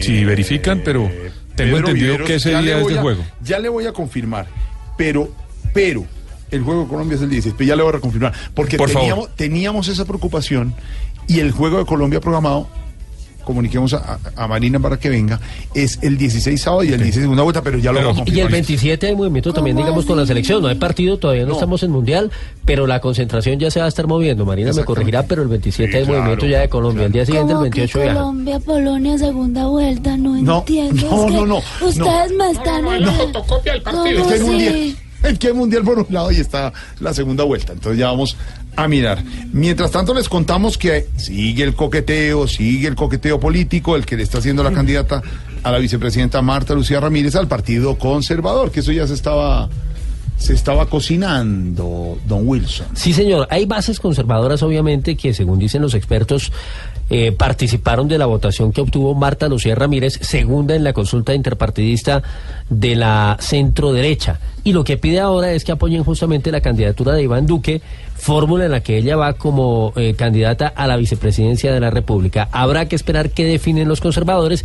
Se ha dicho que muy probablemente mañana miércoles ya haya humo blanco y se tenga la última palabra. Marcela Puentes, buenas tardes. Candidata a la vicepresidencia y no les se menos de agradece. 24 horas se espera que el Partido Conservador defina su apoyo a alguno de los los candidatos a la presidencia en una reunión de bancada a la que asistirán los actuales congresistas y los elegidos el pasado domingo. En ese partido están divididos entre dos candidatos, Germán Vargas Lleras e Iván Duque. La fórmula vicepresidencial de este último, la exministra Marta Lucía Ramírez, publicó este martes una carta abierta en la cual pide a los conservadores adherir a la campaña de Duque. La carta dice puntualmente, muchos de ustedes me acompañaron desde hace cuatro años a librar una batalla épica y muchos de ustedes volvieron a acompañarme con convicción en la gran consulta por Colombia. Ahora quiero invitarlos a que nos acompañen nuevamente en esta alianza junto al doctor Iván Duque para que podamos ganar la presidencia de Colombia en la primera vuelta. De la mano de ustedes construiremos un conservatismo fuerte, unido y vigoroso. Mientras tanto, en la campaña de Germán Vargas Lleras también están a la espera de que los godos definan a quién van a apoyar. Ahí está, Marcela, muchas gracias. Bueno, don Pablo, usted que es el hombre de los deportes y sabe, estamos aquí mirando calendario. Primera vuelta 27 de mayo, pues ya estamos en modo mundial, pero alcanza la primera vuelta sin partidos del mundial. El mundial arranca, se inaugura el primer partido. El 14. 14. El 14 de Juega. Rusia. Sí, señor. 14. ¿Qué llama, una pollita? inaugural. ¿Cómo? Pero no es. Entonces, ¿cuánto? Bueno, No sabemos y nada. esto, esto estábamos contando que la segunda vuelta, sí, hay segunda vuelta, Pablo, es el domingo 17 de junio. Hay partido de Colombia, hay otros partidos, pero el partido de Colombia. No, Colombia juega su primer partido el 19 de junio a las 7 de la mañana, hora de Colombia contra Japón. Ese es el primero, que es 19 de junio. Exacto, es el martes. Martes. Martes. Martes 19 de junio es el primero frente a Japón. Es decir, ya pasó la segunda vuelta, ya hay Sí. presidente en Colombia. Sí. Sí. Presidente electo. ¿Y el segundo partido de Colombia es? Ese es el día 24 de junio, que es frente a Polonia, una de la tarde. ¿Y el tercero? El tercero es el 28 del mismo mes, 9 de la mañana contra Senegal. Ahí está. Normalmente- Si hay fecha, si hay fecha FIFA, si hay fecha del Mundial el día de la segunda vuelta. Sí. Pero no Sí. Colombia. No, normalmente, Jorge Alfredo, los, can- los presidentes elegidos de Colombia van a los mundiales, a algunos de los partidos de la selección Colombia en el país. No, pero que no vaya Santos porque nos sacan. No, porque ya él no es presidente. Contra Japón nos sacan. No, una- pero recuerde usted que recuerde que el presidente cuando lo reeligieron en Brasil, el presidente estuvo recién reelegido en un par de partidos de la selección Colombia en Brasil. Pero eso fue porque era. No, no. No, Viernes pero bulto 13, esa, una no, vaina así. Suele pasar. Estaremos ahí presidente- diciendo Colombia, No, no. Colombia, Colombia ganamos. Ya, sí. O sea, no Que se le puedo alarga la- ¿Qué pasó, pues? Mire, el 17 de junio los partidos Colombia, que se van a jugar ta, ta. son eh, lo, lo siguiente, son tres compromisos. Mire, hay uno del grupo E, que es en el que está Brasil. A ver, ese está bueno. Sería Costa Rica-Serbia. Ah, no. Se puede ir a Y aburrir. Brasil-Suiza. Serbia. Es otro también que se Ah, jugará bueno. el 17 de junio. Y otro por el grupo F que va a ser Alemania-México. Hay que verlo. Ese es un partidazo México de Juan Carlos Osorio, el A, técnico a las colombiano. 10 de la mañana, hora colombiana, será ese partido Alemania-México. Costa Rica-Serbia, 7 de la mañana. Brasil-Suiza, 1 de la tarde, hora colombiana. Brasil juega a la una de la tarde. Toca votar antes del partido de Brasil. Claro. Perdóneme, Dieguito. ¿Siete de la mañana cuál? Alemania-México, 10 de la mañana. será Buen uno ve partido. Aleja- Alemania-México y va a 10, votar. a las 10. Regresa, regresa pero a, eso- a ver el de las 10. La recomendación es que madrugue a las 8 claro. de la mañana. Antes del de Pero es Alemania México. seca. Bueno, pero no madrugué. Entonces, entonces a las 10 de la mañana. Mira, el primer partido es 7 de la mañana, Sí. Costa Rica-Serbia. Costa Rica-Serbia, pues no hay que madrugar. Y No, no, no. seca. y De- Costa Rica, pero desayuno mientras Costa Sigue Rica. Alemania-México a las Ese 10 de la mañana. Entonces hay que verlo. Vamos, y terminó a las 12 y sale uno la volado. 1 de la tarde, Brasil-Suiza. No, en una Hay hora dos toca ir. partidazos ese día, ojo. ¿Usted se imagina? Ay, yo ¿Usted se debería imagina las mesas entre sea, 12 y 1? No, llegaría a las 8 y yo si yo voto después, así no qué hora. Aquí Bueno, señores, Pueden estar tranquilos porque no se necesitarán fotocopiadoras ese día. No, para nada. Eh, don eh, Pablo, muchas gracias. No se cruza la segunda vuelta Pablo, con el partido de. Colombia. Se cruzará con el partido de Brasil. Hay sanción de la Superintendencia de Sociedades aquí en Wilson. Esto es, eh, tiene que ver, Jorge, con el tema de corrupción y soborno transnacional y esa es una de las 10 empresas que se encuentran dentro de la investigación por ese tema, justamente, control que se tiene como requisito para el ingreso a la OCDE. Juan Sebastián Amaya. Son 10 empresas las que la Superintendencia de Sociedades tiene bajo la lupa por el presunto delito de soborno transnacional y corrupción. En esta ocasión ya se puso la primera multa a una de ellas por 155 millones de pesos y se trata de la firma Brand Holding por impedir el acceso a datos, informes, libros y papeles de comercio que se requieran para el esclarecimiento de los hechos que son objeto de investigación. En sus descargos, la firma manifestó la intención de entregar solamente la información que de forma específica le fuera requerida por la entidad, conducta inadmisible, señala este ente de control, pues representa una restricción injustificada frente a las facultades de investigación que ejerce la Superintendencia de Sociedades. Esta compañía tiene como objeto social el transporte y el comercio exterior. Juan, gracias.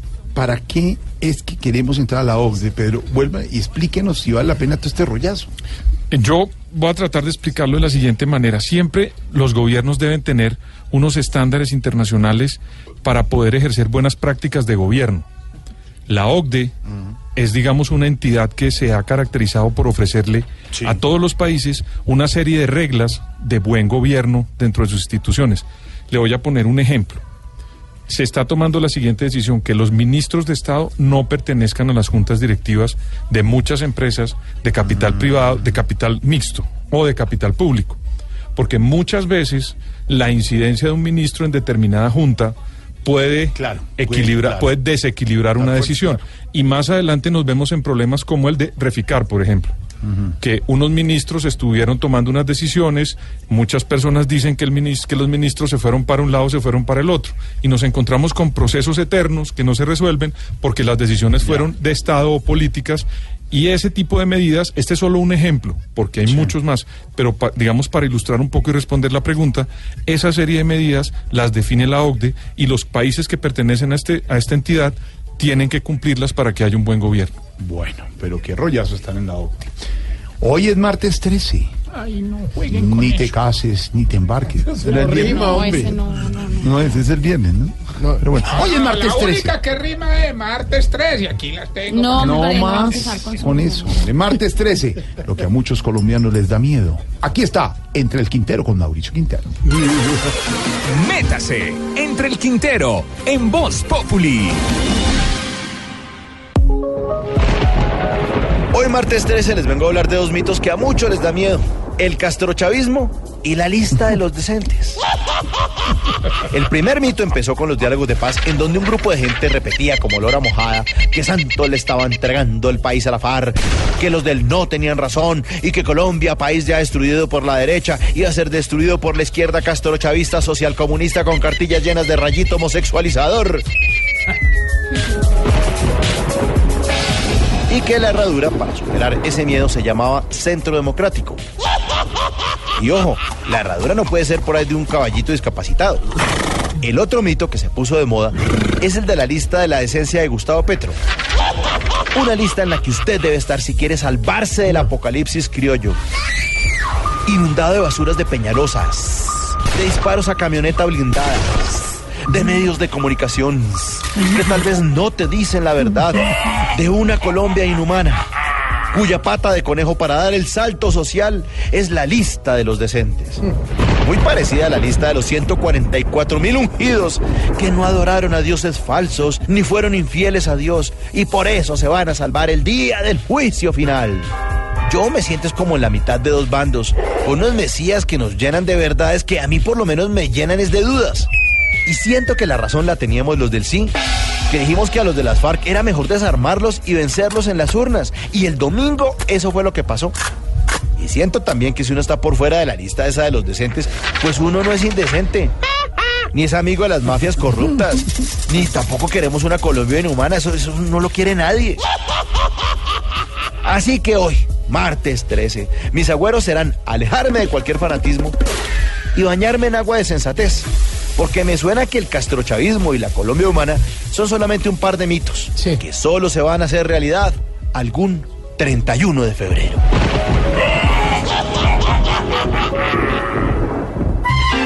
Que vas llegando tarde a casa. Y cuando llegas tarde en la casa, todo es Voz Populi. Que vas llegando tarde a casa. Y cuando llegas tarde en la casa, todo es Voz Populi. Hay noticia desde la fiscalía, don Wilson. Sí, señor, noticia muy importante a esta hora, Jorge, que se produce allí en la Fiscalía, que acaba de pedirle a la Corte Suprema de Justicia investigar a Aida Merlano, electa senadora de la República, y en cuya sede hubo un allanamiento, recordemos, por parte de las autoridades, encontrándose allí cuatro armas de fuego, solamente una, dice el fiscal general de la Nación, con salvoconducto a nombre precisamente de la doctora Merlano. Encontraron computadores, encontraron 268 millones de pesos. Había documentación electoral, toda una serie de cosas que no solamente han generado dudas, sino que llevan a la Fiscalía a concluir que había realmente una red dedicada a la compra de votos. Y por esa razón le está pidiendo a la Corte que abra una investigación formal en este caso. Hay detalles, por supuesto, de lo que se pagaba por cada voto, de cómo eran las transacciones, y es un eh, tema que vamos a estar ampliando en Voces y Sonidos. Don eh, Edwin, el secretario de Estado Rex Tillerson, ¿se fue o lo fueron? Lo fueron, no, Jorge, don Edwin está en Washington, el secretario de Estado... la, pregunta no era para, la pregunta era para usted antes. Sí, toda la razón. Fue Disculpe. despedido por el presidente. Fue despedido por el presidente No, Trump. listo. No, Néstor, Eh, no, Néstor.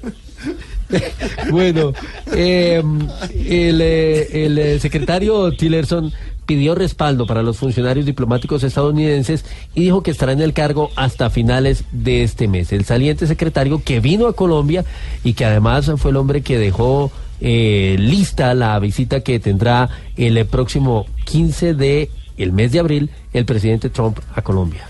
Don Wilson, esa es su respuesta. El informe lo tiene Don Edwin. Sí, señor. Aquí está. Edwin.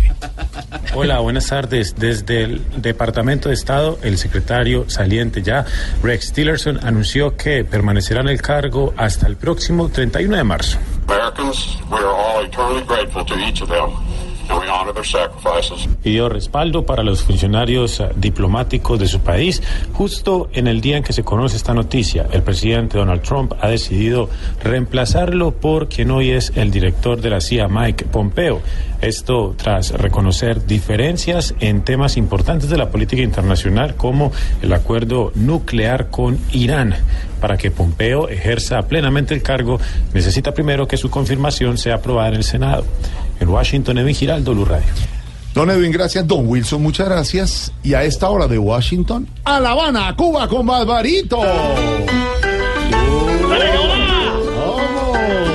Yo traigo una canción típicamente cubana, pero una interpretación única de una orquesta colombiana. La Sonora Dinamita y un cantante único, nacido en la Cartagena de ustedes, Lucho Argaín. Qué bueno. ¡El montón! Una mujer del montón, del montón. Una mujer del montón. Eres tú. Una mujer del montón. El gran Lucho Argaín. Y tú sabes, eh, un gran compositor, cantante colombiano. Con un sabor casi, digámoslo, cubano, porque bueno, usted está, Cartagena es casi la Cuba de ustedes. Un gran cantante de son, de son montuno, de cumbia, eh, de todo, de todos los ritmos únicos. Y que gracias a Disco Fuentes, fue que don Antonio Fuentes, uno de los grandes influyentes de la, de la sonoridad colombiana y de la cumbia y todo esto, en la ciudad de Medellín, creó la Sonora Dinamita en marzo de 1960 y Lucho Argaín estaba ahí. ¡Del montón! tan roja como un clavel. La he visto palidecer. Se está en Impresionante, la, la linda música siempre está presente en toda Latinoamérica y el Caribe, porque todos somos unidos. Claro. Bueno, Barbarito, ¿cómo vos qué? Allá en la isla. Bien, bien, mira, feo feliz porque, Eh, Jorge, bueno, Jorge, Jorge. eh, eh, bueno, damos un saludo especial. Vamos a hacer esta cosa que hemos empeñado acá, que se llama sudado. No sé si allá también hay. Sudado. Sí, no sabes lo que tuve que sudar para conseguir ese pan con agua. No, hombre, no.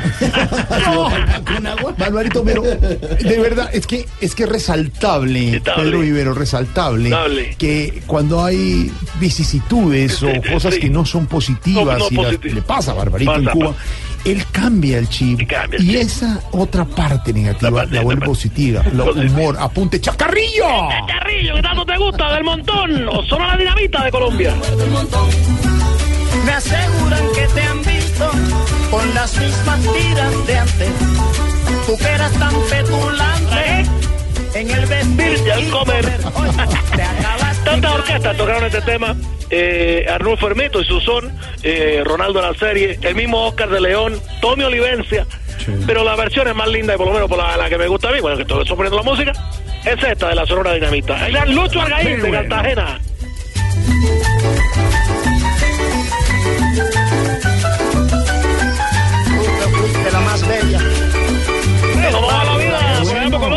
Ya Bien, tuvieron bien. sus elecciones de parte del Congreso. Sí, señor. La jornada electoral del domingo pasado. ¿Y ustedes cómo van? ¿Qué ha hecho, Barbarito? Bueno, he estado muy dedicado a la vida del cine, viendo películas de todo tipo, para llorar, para reír.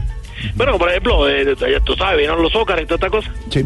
Eh, me vi Coco, Sí. oh, ganadora del Oscar, de, de- de la música del Oscar. Sí. Y me hizo llorar, me hizo llorar pampamente. Claro. Después me vi Coco, la del elenco de Estamos Felices. Claro, y lo hizo reír. Me hizo llorar más que la otra. pues. ¡Qué bárbaro! No, ¿cómo se le ocurre?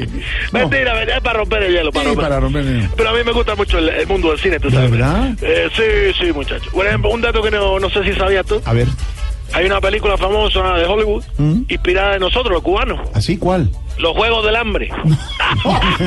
Me maté con... ¡No! ¡Sí!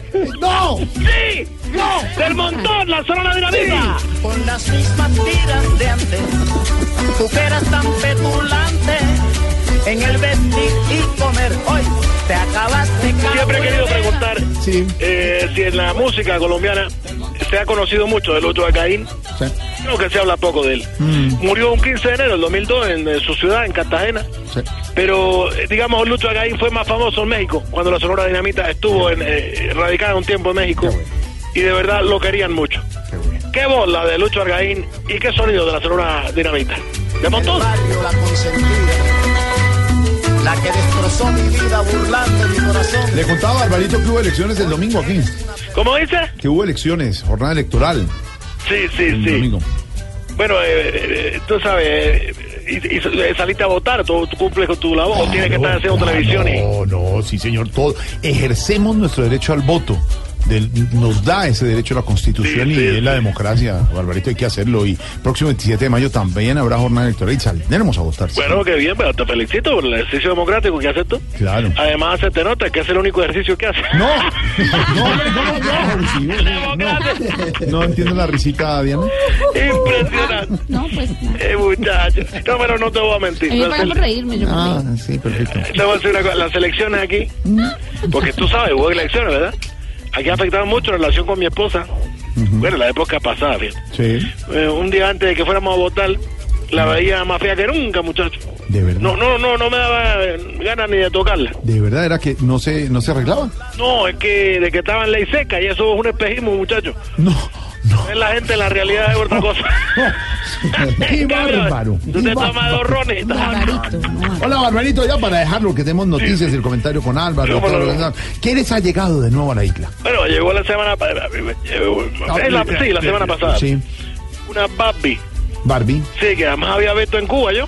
¿De verdad la, la Barbie que se mueve? No, la barbecue, que no podemos comer de eso. Te dejo con la Sonora Dinamita. bueno, Homenaje a la música colombiana, sí, pero también al son cubano.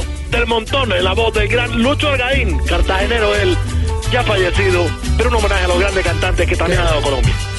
Abrazo, Barbarito.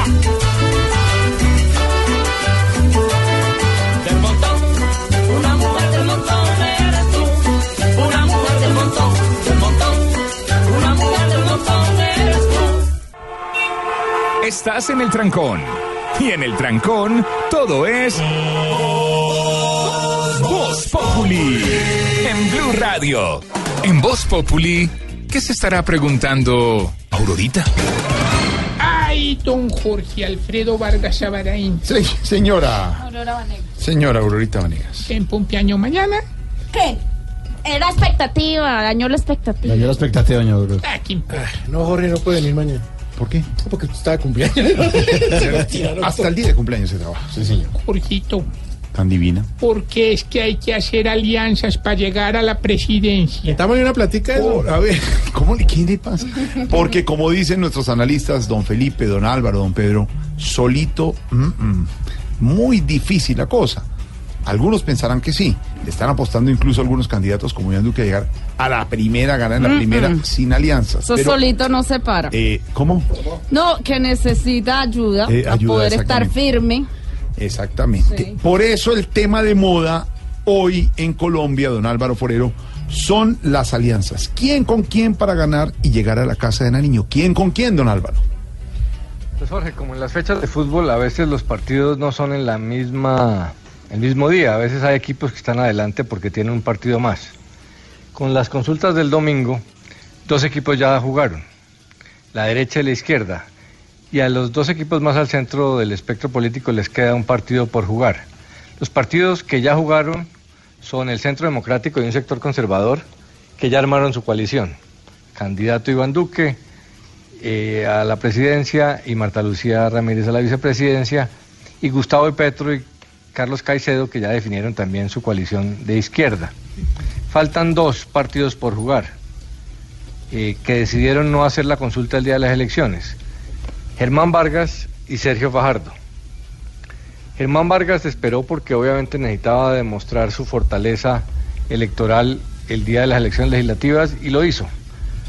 Eh, pasó de ser el cuarto o quinto partido al segundo, el que más creció con cambio radical y mostró su, su poderío político.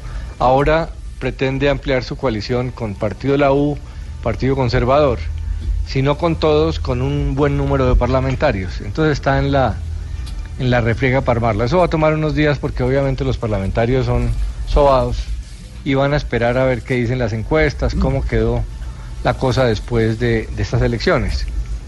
Pero la sensación que hay de que los que ya jugaron partido están muy adelante, pues es porque a los otros les falta por jugar. Y está la coalición de Sergio Fajardo, que en principio podría ser con Humberto de la Calle. No es tan fácil, hay unos líos jurídicos ahí porque de la Calle eh, ya hizo una consulta y está comprometido, pero hay una interpretación de que podrían hacer una nueva consulta interpartidista que no tiene que ser por vía electoral, sino pues o en internet o con encuestas o lo que sea. El hecho es que después de las elecciones del domingo quedaron cuatro candidatos fuertes, Petro, Fajardo, Vargas y Duque que todo el mundo acepta que picó en punta. Digamos que es el puntero hoy, pero repito, tiene un partido jugado. Si Vargas lograra armar una coalición con buena parte de la U y del Partido Conservador, podría decir que además de los dos millones que tiene de su partido Cambio Radical, podría sumar unos tres y medio. Si uno compara con Duque, el partido Centro Democrático sacó dos millones y, me- dos millones y medio, digamos que los sectores conservadores de Marta Lucía y Ordóñez le pueden sumar otro millón. O sea que los cuatro primeros, digamos que están entre 2 y 3.3 millones y medio. Se calcula que para pasar a segunda vuelta se necesitan cuatro. Entonces, la clave en la, en la alianza, en la coalición de Germán Vargas es que eh, Duque no le compita porque se dice que ya está llamando a los parlamentarios de la U y conservadores. Eh, y Sergio Fajardo que pueda armar una, encontrar una solución para, para unirse con Humberto de la Calle. Eh, Fajardo sacó dos millones también con sus dos partidos y de la calle sacó también dos millones. Depende cómo sumen, podrían estar todos alrededor de tres y medio, eh, cuatro. Entonces, eh, la pelea sigue muy pareja, porque cuando todos hayan terminado de finalizar sus partidos, pues estarán en sumas parecidas. Entonces vendrá la campaña donde ahí ya quien mejor lo haga eh, saldrá adelante. Todos parecen ser buenos candidatos. Yo creo que el que más difícil la tiene es Gustavo Petro porque es el que tiene más dificultad para crecer. Eh, hacia, la, hacia el centro tiene las barreras de la calle y Fajardo. Eh, entonces los otros podrían en principio crecer más. Y el panorama que tenemos ahora de dos punteros, Petro y Duque, con el paso de los días podría nivelarse un poco. Pero vamos a ver, la encuesta de la próxima semana va a ser muy importante. Es muy posible que en esa primera eh, Duque salga con todo el impulso que le dio la consulta y Petro también. Eh, pero una vez todos hayan jugado su el número, mismo número de partidos, eh, se verá que la cosa está más apretada. pues- Eh, o sea que será en el mes de abril que realmente se, se vea quién le coge delantera a quién. Sí, pues desde ya, eh, Álvaro, algunos candidatos empiezan a hacer guiños y otros fíjese que no tienen claro con quién piensan hacer alianzas para asegurar su llegada a la Casa de Nariño. Pero por eso sobre este tema aquí está nuestra dedicatoria cantada por los aspirantes a la Casa de Nariño. Los tengo locos, parezco novia bonita. Todos quieren conmigo. A ver, a ver, ya va a empezar. No me dejan descansar. A ver, empiece usted, señora. Listo, mi hermano. Humberto no lo veo decidido, antes está confundido, ya todo diciendo no. Hijo de madre. Yo creo que ya es hora que comprenda que será una gran apuesta Robledo, Sergio, usted y yo. Ahora no estoy pensando en ustedes. No hay nada que me cambie el parecer. Usted es una mujer que me conviene y aunque un gran equipo tiene, ahí la que manda es usted. Si hoy están buscando hacer unión, pues tengan precaución, que yo todo estoy viendo. Y no piensen tal vez que a mí no, me han llegado un montón, hasta ojitos haciendo. Si están viendo la necesidad de una alianza en verdad, pues únansele a Petro. Que ya han visto que le saca el que puede pelear la presidencia en pleno. Pues entonces me va a disculpar, pero lo que ha dicho aquí no lo vemos. Deje ese orgullo y piense en el gobierno. Yo que comprendo aún no quiero hacerlo, porque en alianzas todavía no pienso. Cuando decidan unírsele a Petro, me llaman y de acuerdo nos ponemos. A ver si se animan. Es que no se quieren poner Ahí de lo acuerdo. estoy esperando. Pero mi hermano, ¿cómo Mucho hacemos? juicio. Ay.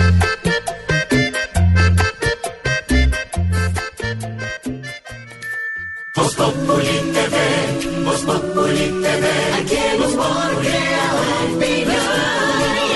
Si al mejor de tu equipo lo quieres relegar, danos el papayazo y tendremos de qué hablar. Voz Populi TV, Voz Populi TV, Voz Populi TV, Voz Populi TV. En las noticias con Wilson Vaquero vamos a hablar ahora de la aclaración de la Corte Suprema de Justicia, Wilson. Sí, señor. Reitera la Corte que puede haber una violación sexual incluso sin que la víctima oponga resistencia, pues no siempre la persona agredida reacciona de la misma manera. Obviamente todos los casos son distintos. ¿Qué es lo que pretende aclarar acá la Corte? Karen Borges.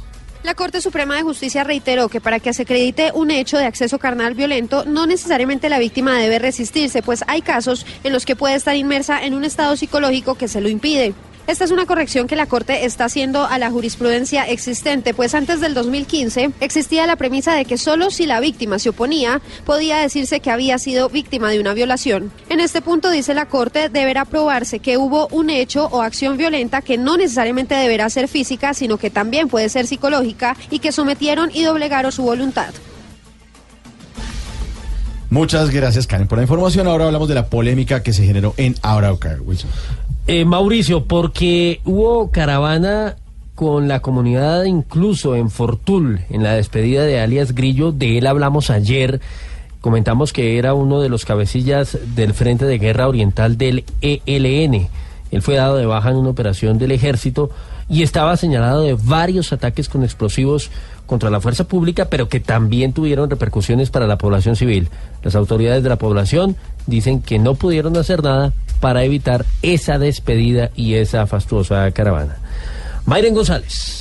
Rechazo e indignación entre la comunidad del departamento de Arauca ha causado el sepelio de un presunto guerrillero del ELN conocido con el alias de Grillo. En un video quedó registrada la caravana en la que trasladaban el cuerpo del sujeto al cementerio del municipio de Fortul en Arauca con banderas alusivas a la guerrilla del ELN. El alcalde del municipio de Fortul, Lenin Pastrana, aseguró que fue un hecho inesperado y que la fuerza pública al percatarse de lo ocurrido no alcanzó a reaccionar. El comandante de, la estación de policía manifestó que de un momento a otro, cuando, eh, según información de la misma comunidad, sacaron estas banderas y las pusieron en, en la carroza fúnebre. Mm, allí pues le dieron una vuelta a esta, a esta persona y se dirigieron al cementerio a darle sepultura. El ejército presentó en un comunicado de prensa a alias Grillo como un cabecilla del ELN con más de 20 años dentro de la guerrilla encargado de la instalación de explosivos. Mayren González, Blue Radio. A la doctora Cabal le fue muy bien en las elecciones del domingo. Sí, déjeme contarle, bueno, lo cortés no quita lo valiente, ¿no? Hay que decirle que, que obtuvo una curul del Senado con más de 37 mil votos y quedó en cuarto puesto en el Centro Democrático, pues dentro de la bancada del Centro Democrático. Por eso acá la tenemos y... ¿Así? Y sí, hay que, eh, hombre, felicitarla de todos modos, ahí está. ¿Cómo está, doctora? Doctora, felicitaciones. Felicitaciones de qué, menso. Oh, pero ¿cómo Hay que felicitar es al pueblo colombiano que supo elegir muy bien. Bueno, algunos. No sea bruto, yo soy la nueva representación de las mujeres políticas que marcaron el mundo. A ver. Frida Kahlo, No. Marilyn Monroe, Paquita la del barrio, Teresa Gutiérrez y yo. Yo creo, de, perdóneme, pero es que esas mujeres no tenían ni idea de hacer política. Bueno, Frida Por Kahlo hasta así. eso, pero- por eso. Y es que usted cree que yo sí. Ah, yo ya. lo que tengo es un amplio bagaje histórico que me permite ubicarme en el hoy. ¿Ah, sí? Por ejemplo, apuesto que nadie conoce esta efeméride. ¿Cuál? Un día como hoy, a las cinco y media de la tarde, salió de la boca de Juanes el primer que chimba parce. Ah. Pero como ustedes no estudian la historia criolla, no tienen ni idea, porque son unos trogloditas analfabéticos. No, usted No. eh, parece el capitán Haddock, ¿no? No, Eh, no, no, no, no, mira, doctora, no, no, no, no, solo queríamos felicitarla por el triunfo. No, es que me da alergia escucharlo nada más a usted. Tranquila, tranquila. A ver. Queríamos felicitarla. ¿Cuál felicitarla, ignorante? Ustedes lo que quieren es picarme la lengua para hacerme un escándalo. Yo los conozco, payasitos baratos. No, en lugar de estar haciendo periodismo mediocre, deberían ponerse a estudiar para que no se queden brutos toda la vida. Por ejemplo, Santiago, a, A ver, ver, 40 por 10. pues, 400. ¿Sí ve cómo es de bestia? ¿Se da cuenta cómo es de bruto? ¿Cómo así? 40 por 10 en Colombia da 4. ¿Cómo? ¿No ve que estamos a portas de eliminar los dos ceros? No tiene es nada- que ustedes son muy brutos. No, no. ¿Sabe qué? ¿Qué? Estudie para que algún día pueda conversar conmigo, porque yo así no puedo. Vagos. ¿Qué tal la levantada No, que les pues, no, metió? jamás fuera bravo. No. Oh, ya regresamos. Voz Populi TV, Voz Populi TV, aquí el humor crea opinión. Si al mejor de tu equipo lo quieres relegar, danos el papayazo y tendremos de qué hablar. Voz Populi TV, Voz Populi TV, Voz Populi TV, Voz Populi TV. Voz Populi, Voz Populi, Voz Populi, Voz Populi. Tenemos opinión, mucha imaginación, la noticia está acá y el mejor buen humor. Voz Populi, Voz Populi, Voz Populi, Radio siempre las cuatro.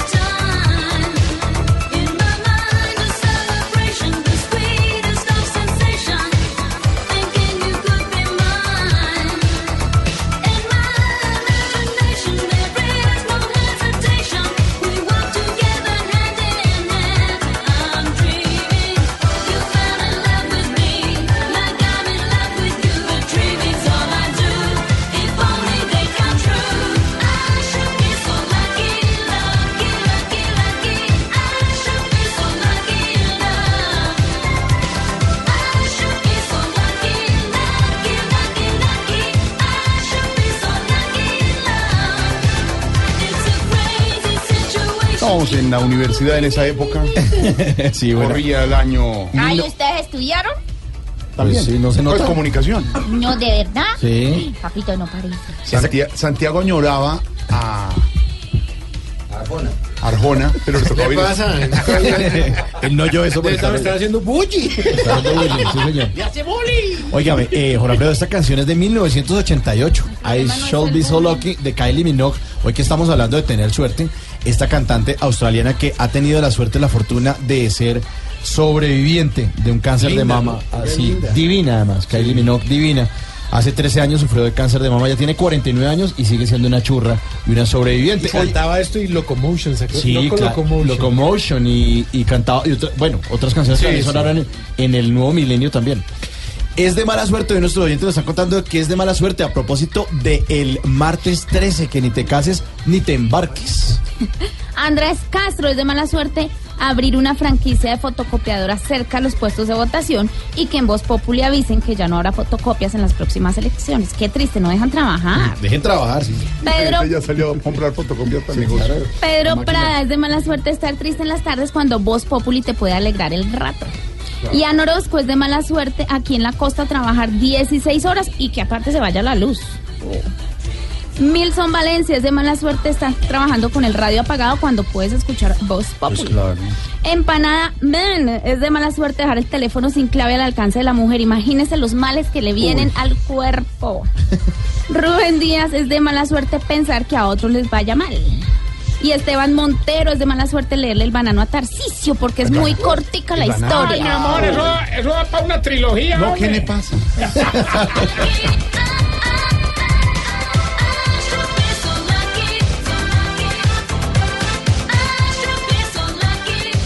Nuestros oyentes a través de las redes sociales desde México, Margarita Salgado Roja nos escribe, nos escucha todas las Qué bueno, tardes. qué bueno. La gente está enloquecida hoy con el hashtag. Arroba Juan Melo Rosas. ¿Cómo? ¿Qué? Arroba Juan Melo Rosas. Nos ¿Estás escribe seguro, también. No, no, Claudio, no, corre, corre. No. no, no.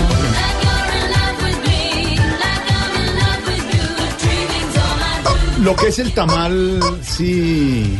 Con ¿Sacó huepanela. las espuelas en estas elecciones? ¿Hubo tamalito o ya no, Pedro? Yo creería que sigue, sigue existiendo el tema del tamal. Uy, Desafortunadamente. Todavía Pero- huele a tamal. Pero si, a ver, si una manifestación de un candidato al Senado, a la Cámara, le dan tamalito y gaseosita y tal. Ay, Jorge, no hable de esto que da hambre. Pues lo que pasa es que a veces eso se presta para malas interpretaciones. Entonces, pues digamos, hay algunas personas que en tierra caliente necesitan tomar agua, porque es muy caliente el sitio donde están las manifestaciones. Uno entendería que pueden tener agua y tal, pero a eso le mezclan otra serie de cosas que Sí, permite pensar sí, sí. que terminan más bien haciendo una transacción electoral. Pues para Daniel Samper eh, Ospina del tamal sí se robó el show el domingo de las elecciones, ¿no, Diego? En su canal de Hola Soy Dani en YouTube hizo un nuevo video. Hay un reto que tienen los youtubers que se llama el, uh, el unboxing, que es como abrir un paquete. Sí. Entonces muestran todo el proceso desde que reciben el paquete, lo destapan y ver qué hay adentro. Pues Daniel lo hace con un tamal y le tira duro a todos los, tanto a los quemados de, de las elecciones del pasado domingo como a algunos Hola, que ¿por qué pasaron. le salió a Daniel en el tamal hueso? ¿Se le ha salido hueso? Siempre no le salió la Sale la presa, presita. ¿no? Le salen, le sale de el todo. huevo, le sale. Y después le llega una olla en otra caja y No, ahí van no, los no. quemados. Para que lo vean en YouTube, hola, soy Dani, un youtuber de 40. Me vieron a mí tan divertida, estuve con Daniel, no les he contado esa parte, fue muy interesante porque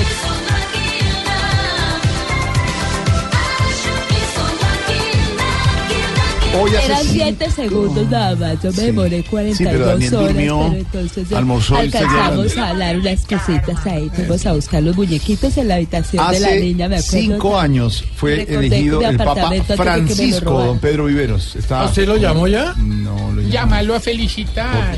Él te recuerda mucho. Sí. yo no sé si bien. Pues sí, me imagino. Tuvimos 40 segundos. 50 segundos. Para él fueron Para como tres horas. No, Él dijo más. que todo no había sido bueno. Ya.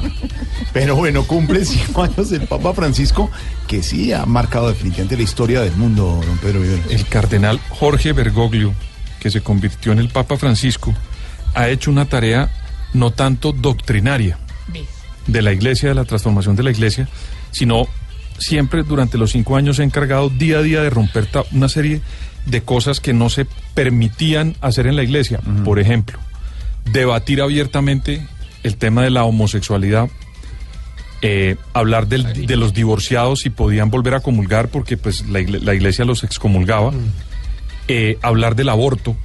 Y el Papa ha permitido que la gente le diga al Papa lo que está pensando. Anteriormente a uno le decían que la iglesia y el Papa pues era un señor lejano que no le permitían decirle nada. Hoy en día él ha ejercido como una especie de iglesia callejera, donde pone la Biblia y la iglesia a caminar por todas partes. Tiene muchos, digamos, eh, adeptos en las otras religiones. Pero adentro tiene alguna oposición, Eh, allá ¿no? voy. Los, los judíos escribió un libro con el rabino Escorda, un libro muy famoso donde trataban cada uno de ver cómo podían vivir dentro de una misma sociedad los practicantes del judaísmo y los practicantes del catolicismo. Entonces, él siempre ha mandado un mensaje de que todos podemos vivir en una sociedad de- in- sin importar qué pensemos en materia de religión. Y también ha sido muy crítico del manejo de las finanzas del Vaticano. Ahí ha tenido, digamos, una lucha permanente y ahí ha tenido una serie, digamos, de enemigos al interior de la iglesia. Y este Papa también ha ejercido las labores como, digamos, el presidente del, del Vaticano, que es un estado, el estado más pequeño del mundo, ha logrado intervenir en muchos sitios para resolver problemas y conflictos internos de las sociedades. Eso ha sido, digamos, una gestión que el Papa ha logrado hacer durante estos cinco años. Y una cosa, siempre cuando termina sus homilías y sus conversaciones, no, pide que oren por él. Que oren por él, sí. Desde el día que fue elegido, ¿se acuerda que Entonces, oren por mí? Entonces es muy valioso que todo el mundo esté teniendo en cuenta al Aurorita, Papa Están hoy que se cumplen conectados. cinco años. ¿Usted qué Están significa tanto al conectados. Papa? ¿Quién? Están conectados el Papa y Jorge Alfredo. ¿Por qué? Pues eh, lo acompañamos en No. la visita a Colombia. Tú cumples año mañana y él hoy. No, hoy celebra no, cinco no, años. celebra cinco años hoy. Yo cumplo- ¿qué- Mereces el fin. Jorge, ¿usted nunca le, le hubiera Sí. gustado ser papa? No. No, ya te imaginas. Jorge no le cae la sotana. A- a ver, hombre. ¿Y ¿No qué has visto nombre- que allá en la playa de la nombre- hay una ventanita roja? No cabe ¿Qué nombre le hubiera gustado? ¿Qué nombre le hubiera gustado ¿Qué de nombre Papa? Hombre, mil gracias por la pre- No, ¿qué le pasa? Papagayo. Mis hijas, mis hijos. No, ahí todos en el balcón. Inés María. Habemos Papa. Bueno, ya, suéltame. No, sería, sería papada. quieto. Sería papada. Habemos papada. Va a romper el hielo. Se van a ir. a ver, ya, no más. Sí, ahí. Papada primeros. Ya, no más. Santiago pone el humo blanco. Ay, Así que yo ay ¿qué? qué? No. Estamos al, al aire. Don Santiago quedó pagando ahí. No. Bueno, ahora sí. Santiago, Chiflamica, dígale a Santiago que le estás molestando. Ya, ya, ya. Oiga. No me jodan a mí. Ah, no. Ay, se puso ahora. Se pelean tanto ustedes. Bueno, ya no. Ahora sí, cójanse todos, ya apaguemos la luz. Ay, no. ¿Qué? Ay, ¿Qué no, va a hacer? empezar con Por sus- favor, no. No, no. Eso, tome agüita, don Pedro. Hoy martes 13. No abra, Jorge, no abra. El Papa. Para los que creían que las cosas paranormales solo sucedían en las películas de Mello, déjenme decirles No que se no. dice de Jimin. No es momento para hablar. No, Jorge, no abra. A la tercera le va a salir un vampiro. En el hogar geriátrico, mis últimos pasos, también hay algo paranormal. ¡Ay, no abra, le dije! ¡Ay, no abra! Hermano, oye, ¿de verdad? No griten, ¿en serio? ¿Qué hace eso? Bote el agua y Nos todo. asustaron, mira, hasta Pedro también se asustó. No, pero... Yo estaba aquí concentrado y me pegué un susto. Hace poco, don Arrechecho perseguía a todas las mujeres del hogar. Pero cuando las alcanzaba, su amiguito no funcionaba. Bastante paranormal, ¿cierto? No jueguen con él. Este fin de semana, don Arrechecho volvió a perseguir una viejita. Pero su amiguito no respondió. Bastante paranormal, ¿cierto?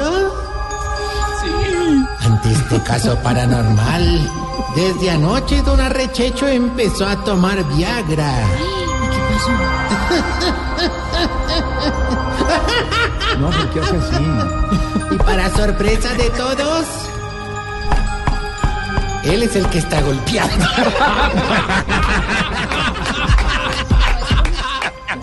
Como es de ocho y flamica. No. Y no es con las manos que está tocando. Adivine con qué golpea. No más.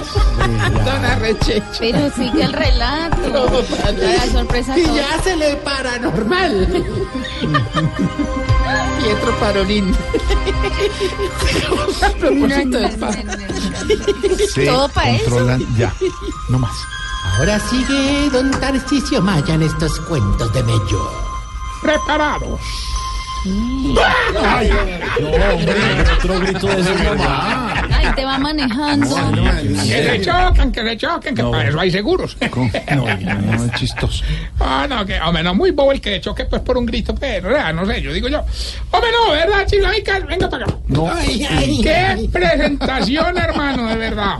De verdad, y sí, como le diría don Arrechecho a su amiguito después del Viagra, por fin levantaste cabeza, hermano. Así yo De con el chiste, con la grosería, con el doble sentido. Se, está luciendo, pues, en el martes 13. Jorgito primero, no me molestes. ¿Cómo? Imagínate. Todo lo- eso que llega a cualquier país y le ofrecen el sombrero y todo dice, no, quiero es comida. Pero ya, hombre. No más. Ya. Y cambiaría, y cambiaría. Donen por mí. Respetan al Papa, no más. Bueno, bueno, no nos está viendo. A ver, hombre, no me regañen, de verdad, no me regañen que los martes 13, los martes 13 suceden cosas Pero muy, pero muy, pero muy raras, hermano. Cosas que difícilmente uno ve en la vida, hermano. Sí. ¿Y por ejemplo, hombre. qué vio hoy? Por ejemplo. Pero me hoy vi algo que nunca había visto. ¿Qué? Que Jorge Alfredo le rudó el pantalón solo hasta la cintura. qué ocurre un me, martes me- 13. ¿me sueltan o Sí, un qué? ratico, No, a Si te soltamos, te caes.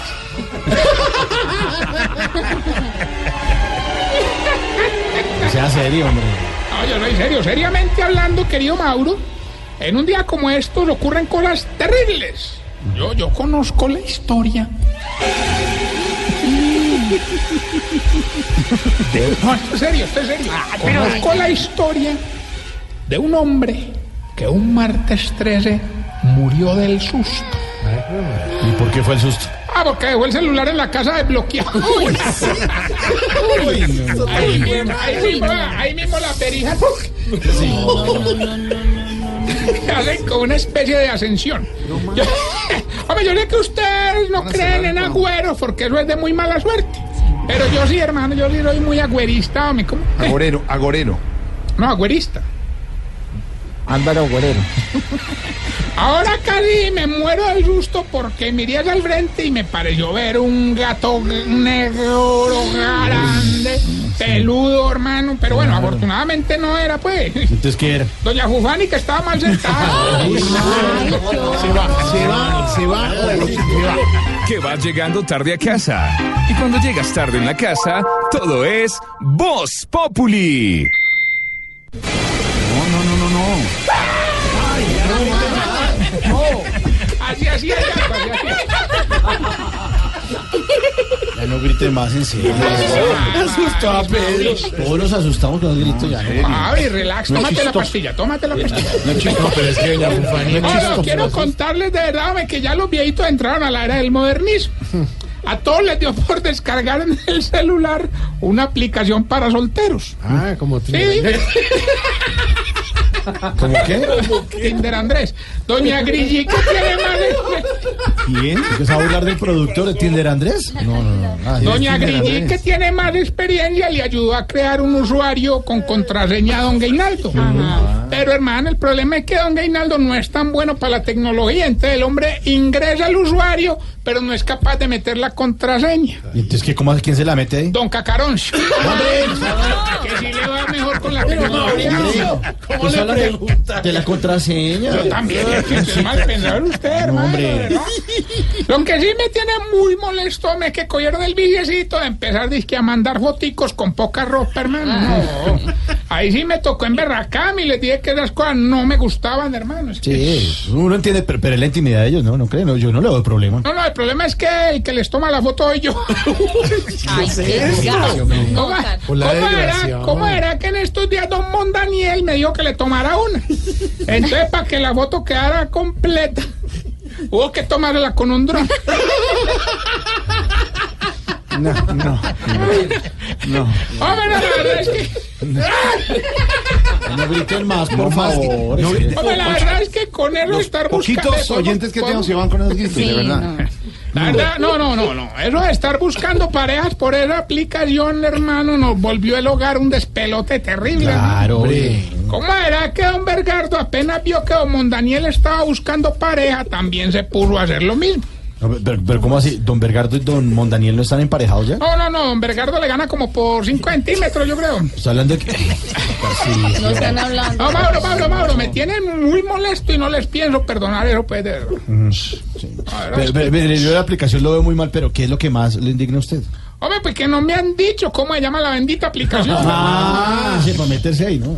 Bueno, muy bien, vamos con el test que le va a ayudar a identificar si usted Se está poniendo vieja, cuéntese cada cana que ya tiene en la ceja. Si cuando le van a tomar una foto se quita las gafas. Se está poniendo vieja, cuéntese cada cana que ya tiene en la ceja.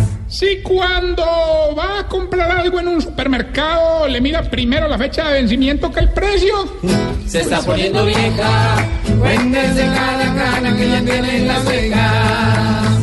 Si cuando tiene una fiesta especial siempre se hace crespos. Se está poniendo vieja, cuéntese cada cana que ya tiene en la ceja. Fascinan los crespos. Si, si sabe cómo se carga un recién nacido. Se está poniendo vieja, cuéntese cada cana que ya tiene en la ceja. Si cuando va a un matrimonio lo primero que le dice a la novia era, ay, como quedaste de bonita. Se está poniendo vieja, cuéntese cada cana que ya tiene en la ceja. Si ya compra más cosas para la casa que para usted. Se está poniendo vieja, cuéntese cada cana que ya tiene en la ceja. Y si cuando en una fiesta suena el meneíto se hace al frente para guiar los pasos. Se está poniendo vieja, Santiago Rodríguez, que siempre. la ceja. Fiesta que se repite Santiago dirige. Ahora permítame enviar un saludo, hombre. Juan David Arango en la ciudad de Medellín, conductor de taxi, hermano, que está en sintonía permanente de Voz Populi. Muy bien, Y también abrazo. para Daniel Samper, que más, más de ocupado, hermano, oyendo este, este bodrio de abrazo verdad. Sí, no, no, bueno. Eh, Claro, mientras... claro que el taxista que iba, nuestro libretista Comino cambió. ¿Verdad? Sí, que ¿Por no. qué? Que hubo muchas noticias, muchos análisis. Vea usted. Sí, pues. Qué pena, Bueno, señor, con usted. mientras el jurado de votación corriendo a la carbotocopia llega a la línea. no, no, esta historia es de verdad. Ahí. Hoy martes 13 me encontré una viejita muy flaquita. Más flaquita que doña Livianita. A las 3 de la mañana ella iba caminando por el hogar. Y yo me acerqué y le pregunté, ¿a usted no le da miedo caminar a esta hora sola por acá? ¿Y qué le contestó la viejita? Que cuando estaba viva sí le daba miedo. Ay, no. ¿Te imaginas? No, qué susto. Me dicen que ya el muerto viviente está en la línea. Sí, la verdad, sí. Gilbertico, aló. Aló, Tarcisio. Hombre, téngase pues donde pueda porque hoy vengo con más confianza que la que le tiene Peckerman a Estefan Medina. Mejor dicho, para ganar. Gilbertico. Hoy ganar va a ser muy fácil, hermano. 200 millones de pesos ya. Prácticamente ya están en su bolsillo. No, pues sí.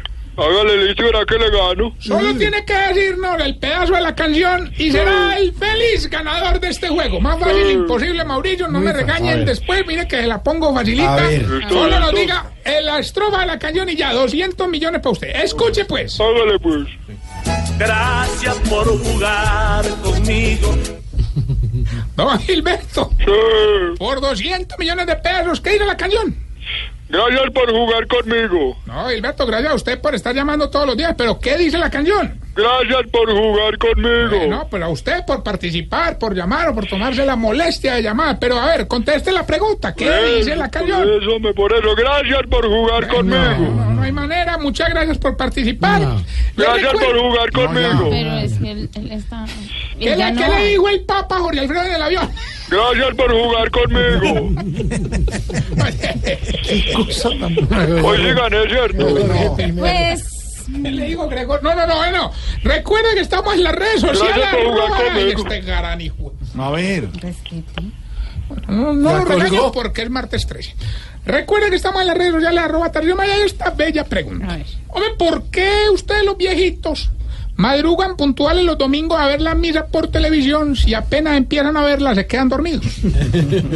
Explícame, ahora, ¿cómo es eso? Yo no lo veo por televisión. Ya regresamos.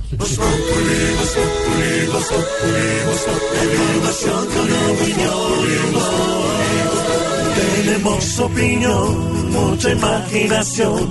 La noticia está acá y el mejor buen humor. En tu radio siempre a las cuatro. Momento para nuestra sección. Por algo será. Don Álvaro Porero, ¿por qué sale Rex Tillerson de la Secretaría de Estado de Estados Unidos? No está claro cuál es la razón por la cual el presidente Trump despidió al secretario de Estado Tillerson. La tesis que ha tomado más fuerza la plantea el Washington Post hoy, que sería por discrepancias en el tema de Rusia. La única razón por la cual Trump escogió a Tillerson como secretario de Estado, siendo que no tenía ninguna experiencia diplomática ni pública, era que como presidente de Exxon tenía muy buenas relaciones con Rusia.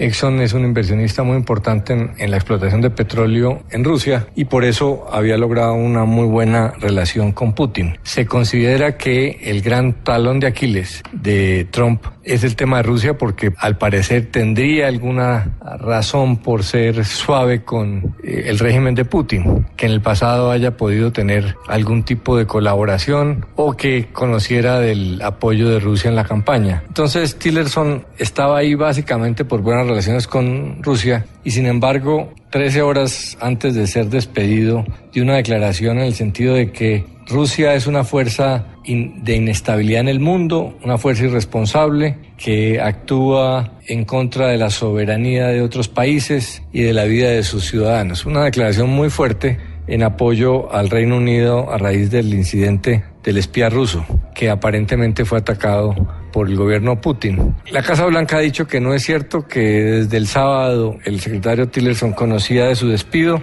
pero en el, en el Departamento de Estado se está diciendo que no es así, que realmente Tillerson solo sabía que iba a haber un anuncio y que se enteró por Twitter, lo que sería increíble, pero pues conociendo al presidente de los Estados Unidos, cómo viene actuando, puede ser cierto. Entonces, si es así, es que Tillerson dejó de ser útil para Trump en el tema de Rusia y es el tema más delicado y quería atajar y demostrar que no le tiembla la mano ni para despedir de un plumazo a la segunda persona más importante del gobierno de los Estados Unidos y quien representa a ese país en el mundo. El nuevo secretario de Estado va a ser el actual director de la CIA, Mike Pompeo, que es muy de la línea de Trump y parece que le tiene más confianza. Entonces hay muchas dudas, pero parecería ser que el tema de Rusia es tan delicado, tan complicado, compromete tanto al presidente de los Estados Unidos que ni siquiera eh, se cuidó y despidió de un tajo al secretario de Estado por referirse en términos duros a Rusia. Y si don Álvaro lo dice, Por algo será. Donald Trump a su gran secretario lo necesitó y lo utilizó. Pues con Rusia tiene rabo paja, el logo gritón, grosero y cansón. Ya después de sacarle lo bueno al que antes montó, igual lo sacó. Si hoy el pecho saca por provecho, por algo será, por algo será, por algo será. Si coloca y después se equivoca, por algo será. Trump destituyó su secretario de Estado y les tengo aquí el ex embajador Bromfield. ¿Cómo está, señor? Buenas noches ya. Eh, muy buenas eh, noches para todos ustedes. Mire, ¿usted sabe si vendrán más despidos en la Casa Blanca? Eh, primero, eh, Mauricio Quintera, eh, un saludo a Diana Galinda, a Camila Cifuentes, a Andrés Tamaya y a Oscar Iván Tacaño. Sí, es Castaño, Eso sí. Cas- Castaño. Dijo uno bien. Es castaño. señor. sí. así yo sé, ahí no estaba diciendo el apellido, eh, sino haciendo una descripción. Ah, bueno. Eh, con respecto a su pregunta, y ya que me pide eh, que opine. ¿Qué opine? eh, opine? Eso, Sí. creo eh, que saldrán más empleados porque el presidente Donald, eh, para entrar a cargos nuevos, tiene a varias personas matriculadas. ¿Matriculadas? Matriculadas. Exactamente. Sí, eso sí. Eh, a Trump no le importa hacer cambios. Él es capaz de cambiar el libro de Harry Potter eh, por el libro gordo de Peteta. Harry Potter. Potter y Petete. Petete. Petete el libro. Eh, ay, claro. Eh, mm, eh, también eh, cualquier cosa se puede esperar del presidente de los Estados Unidos de América. Hoy hasta podría eh, declararle la guerra a Camboya. ¿Camboya? Camboya. Camboya. Eh, Filipinas. Filipinas. Y Luxemburgo. Oh, Eh, Luxemburgo. es Trump, es un presidente cambiante. Así como no esperábamos las palabras de reconciliación que le lanzó el presidente norcoreano. Norcoreano. Sí, también, ahí también no me equivoqué. Ah, sí, señor. Norcoreano. Bueno, señor, feliz Saludos a Oscar Iván y que no se coma las uñas. Bueno, y que no sea tan tacaño, ¿cierto? Hasta luego.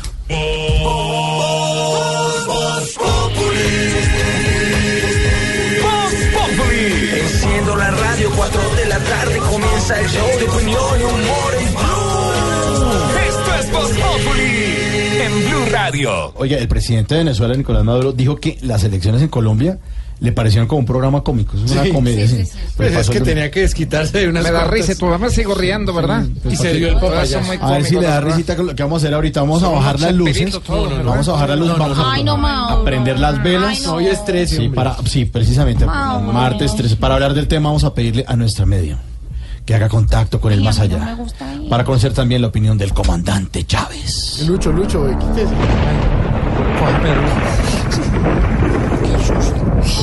Ya me está llegando la señal. Comandante, comandante, quiero sentir su presencia. Hoy más que todos los días, lo requiero con urgencia. Aquí estoy, querida amiga. ¿Por qué tanta urgencia hoy? Casi que salgo a buscarte del lugar en donde estoy. ¿Tú qué piensas, comandante, de este episodio triste? Y que nuestras elecciones a Maduro sean un chiste. Él no sabe lo que dice y por lo que lo distingo está más desesperado que Álvaro Uribe el domingo. La falta de tarjetones da para que alguien explique. Pero ¿crees que también para que Maduro critique? Si no tiene condiciones para poder gobernar, menos que las va a tener para salir a criticar. Ya que conoces también el problema de raíz. ¿Tú cómo ves, comandante, lo que pasó en el país? Pasa como en Venezuela, solo hay algo diferente. Aquí no hubo tarjetones y allá no hay presidente. Muchas gracias, comandante, por mostrarnos tus razones y por darnos tu opinión frente a nuestras elecciones. Durante las elecciones me tuviste a mí en la inopia. Creí que me habías cambiado por alguna fotocopia.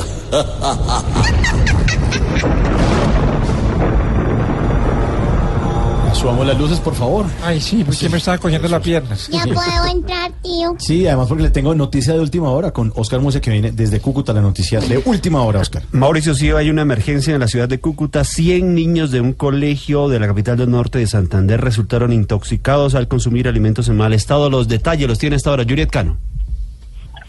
Buenas noches, así es. Un total de 140 niños resultaron intoxicados luego de consumir alimentos en mal estado. La República está abierta para atender a los menores que por el momento fueron trasladados a puestos de salud cercanos a la terminal de transportes de Cúcuta y también al Hospital Universitario Erasmo Neo. Se está estableciendo las causas y también el alimento que les causó la intoxicación masiva. Se podría pensar que podría tratarse de alimentos dados, suministrados por el programa de alimentación escolar. Pero ese dato de eh, si pertenecen alimentos del PAE está confirmado, Juliet. Por ahora la Secretaría de Educación del municipio no se ha pronunciado, pero es lo que más indican las, las directivas del colegio. Seguimos atentos con usted allá a la información. Entonces, 100 niños intoxicados del Colegio Antonio Nariño en Cúcuta, Mauricio.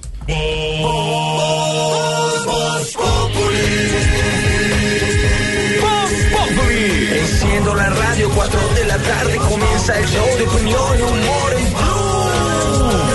Voz Populi en Blue Radio. Inicia el sonajero de alianzas partidistas para alcanzar la presidencia. Porque uno sí debería ayudarle Señora, a la gente señora, ¿qué pasó? después de las elecciones para tener claridad. ¿Claridad de qué, doña Eh, perdón que me meta, doctor Sí, no, bienvenido, Mauricio, sí. pero es que después de ver los resultados de las elecciones, les traigo unos tics para que aprendan a reconocer un excongresista quemado. Los tips. Ah, bueno. Bien, primero, si ya la camiseta que se pone para dormir no dice vota al Senado, sino no apagar con agua, llórelo. Segundo, Inflamable. si duerme más en la silla de la sala que en la cama de pieza, no le busque. Tercero, si empieza a buscar una empresa de cable que venga sin el canal del Congreso, póngale la firma. Y último, si cuando cocina parte la carne con serrucho, no lo mueva de ahí. Tiene toda la razón. Muchas gracias. Abran el ojo.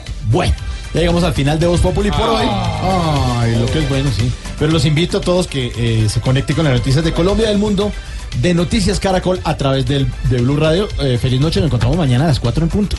Y feliz día del martes 3. Ay, Terminen no, a pasar bien. Chao.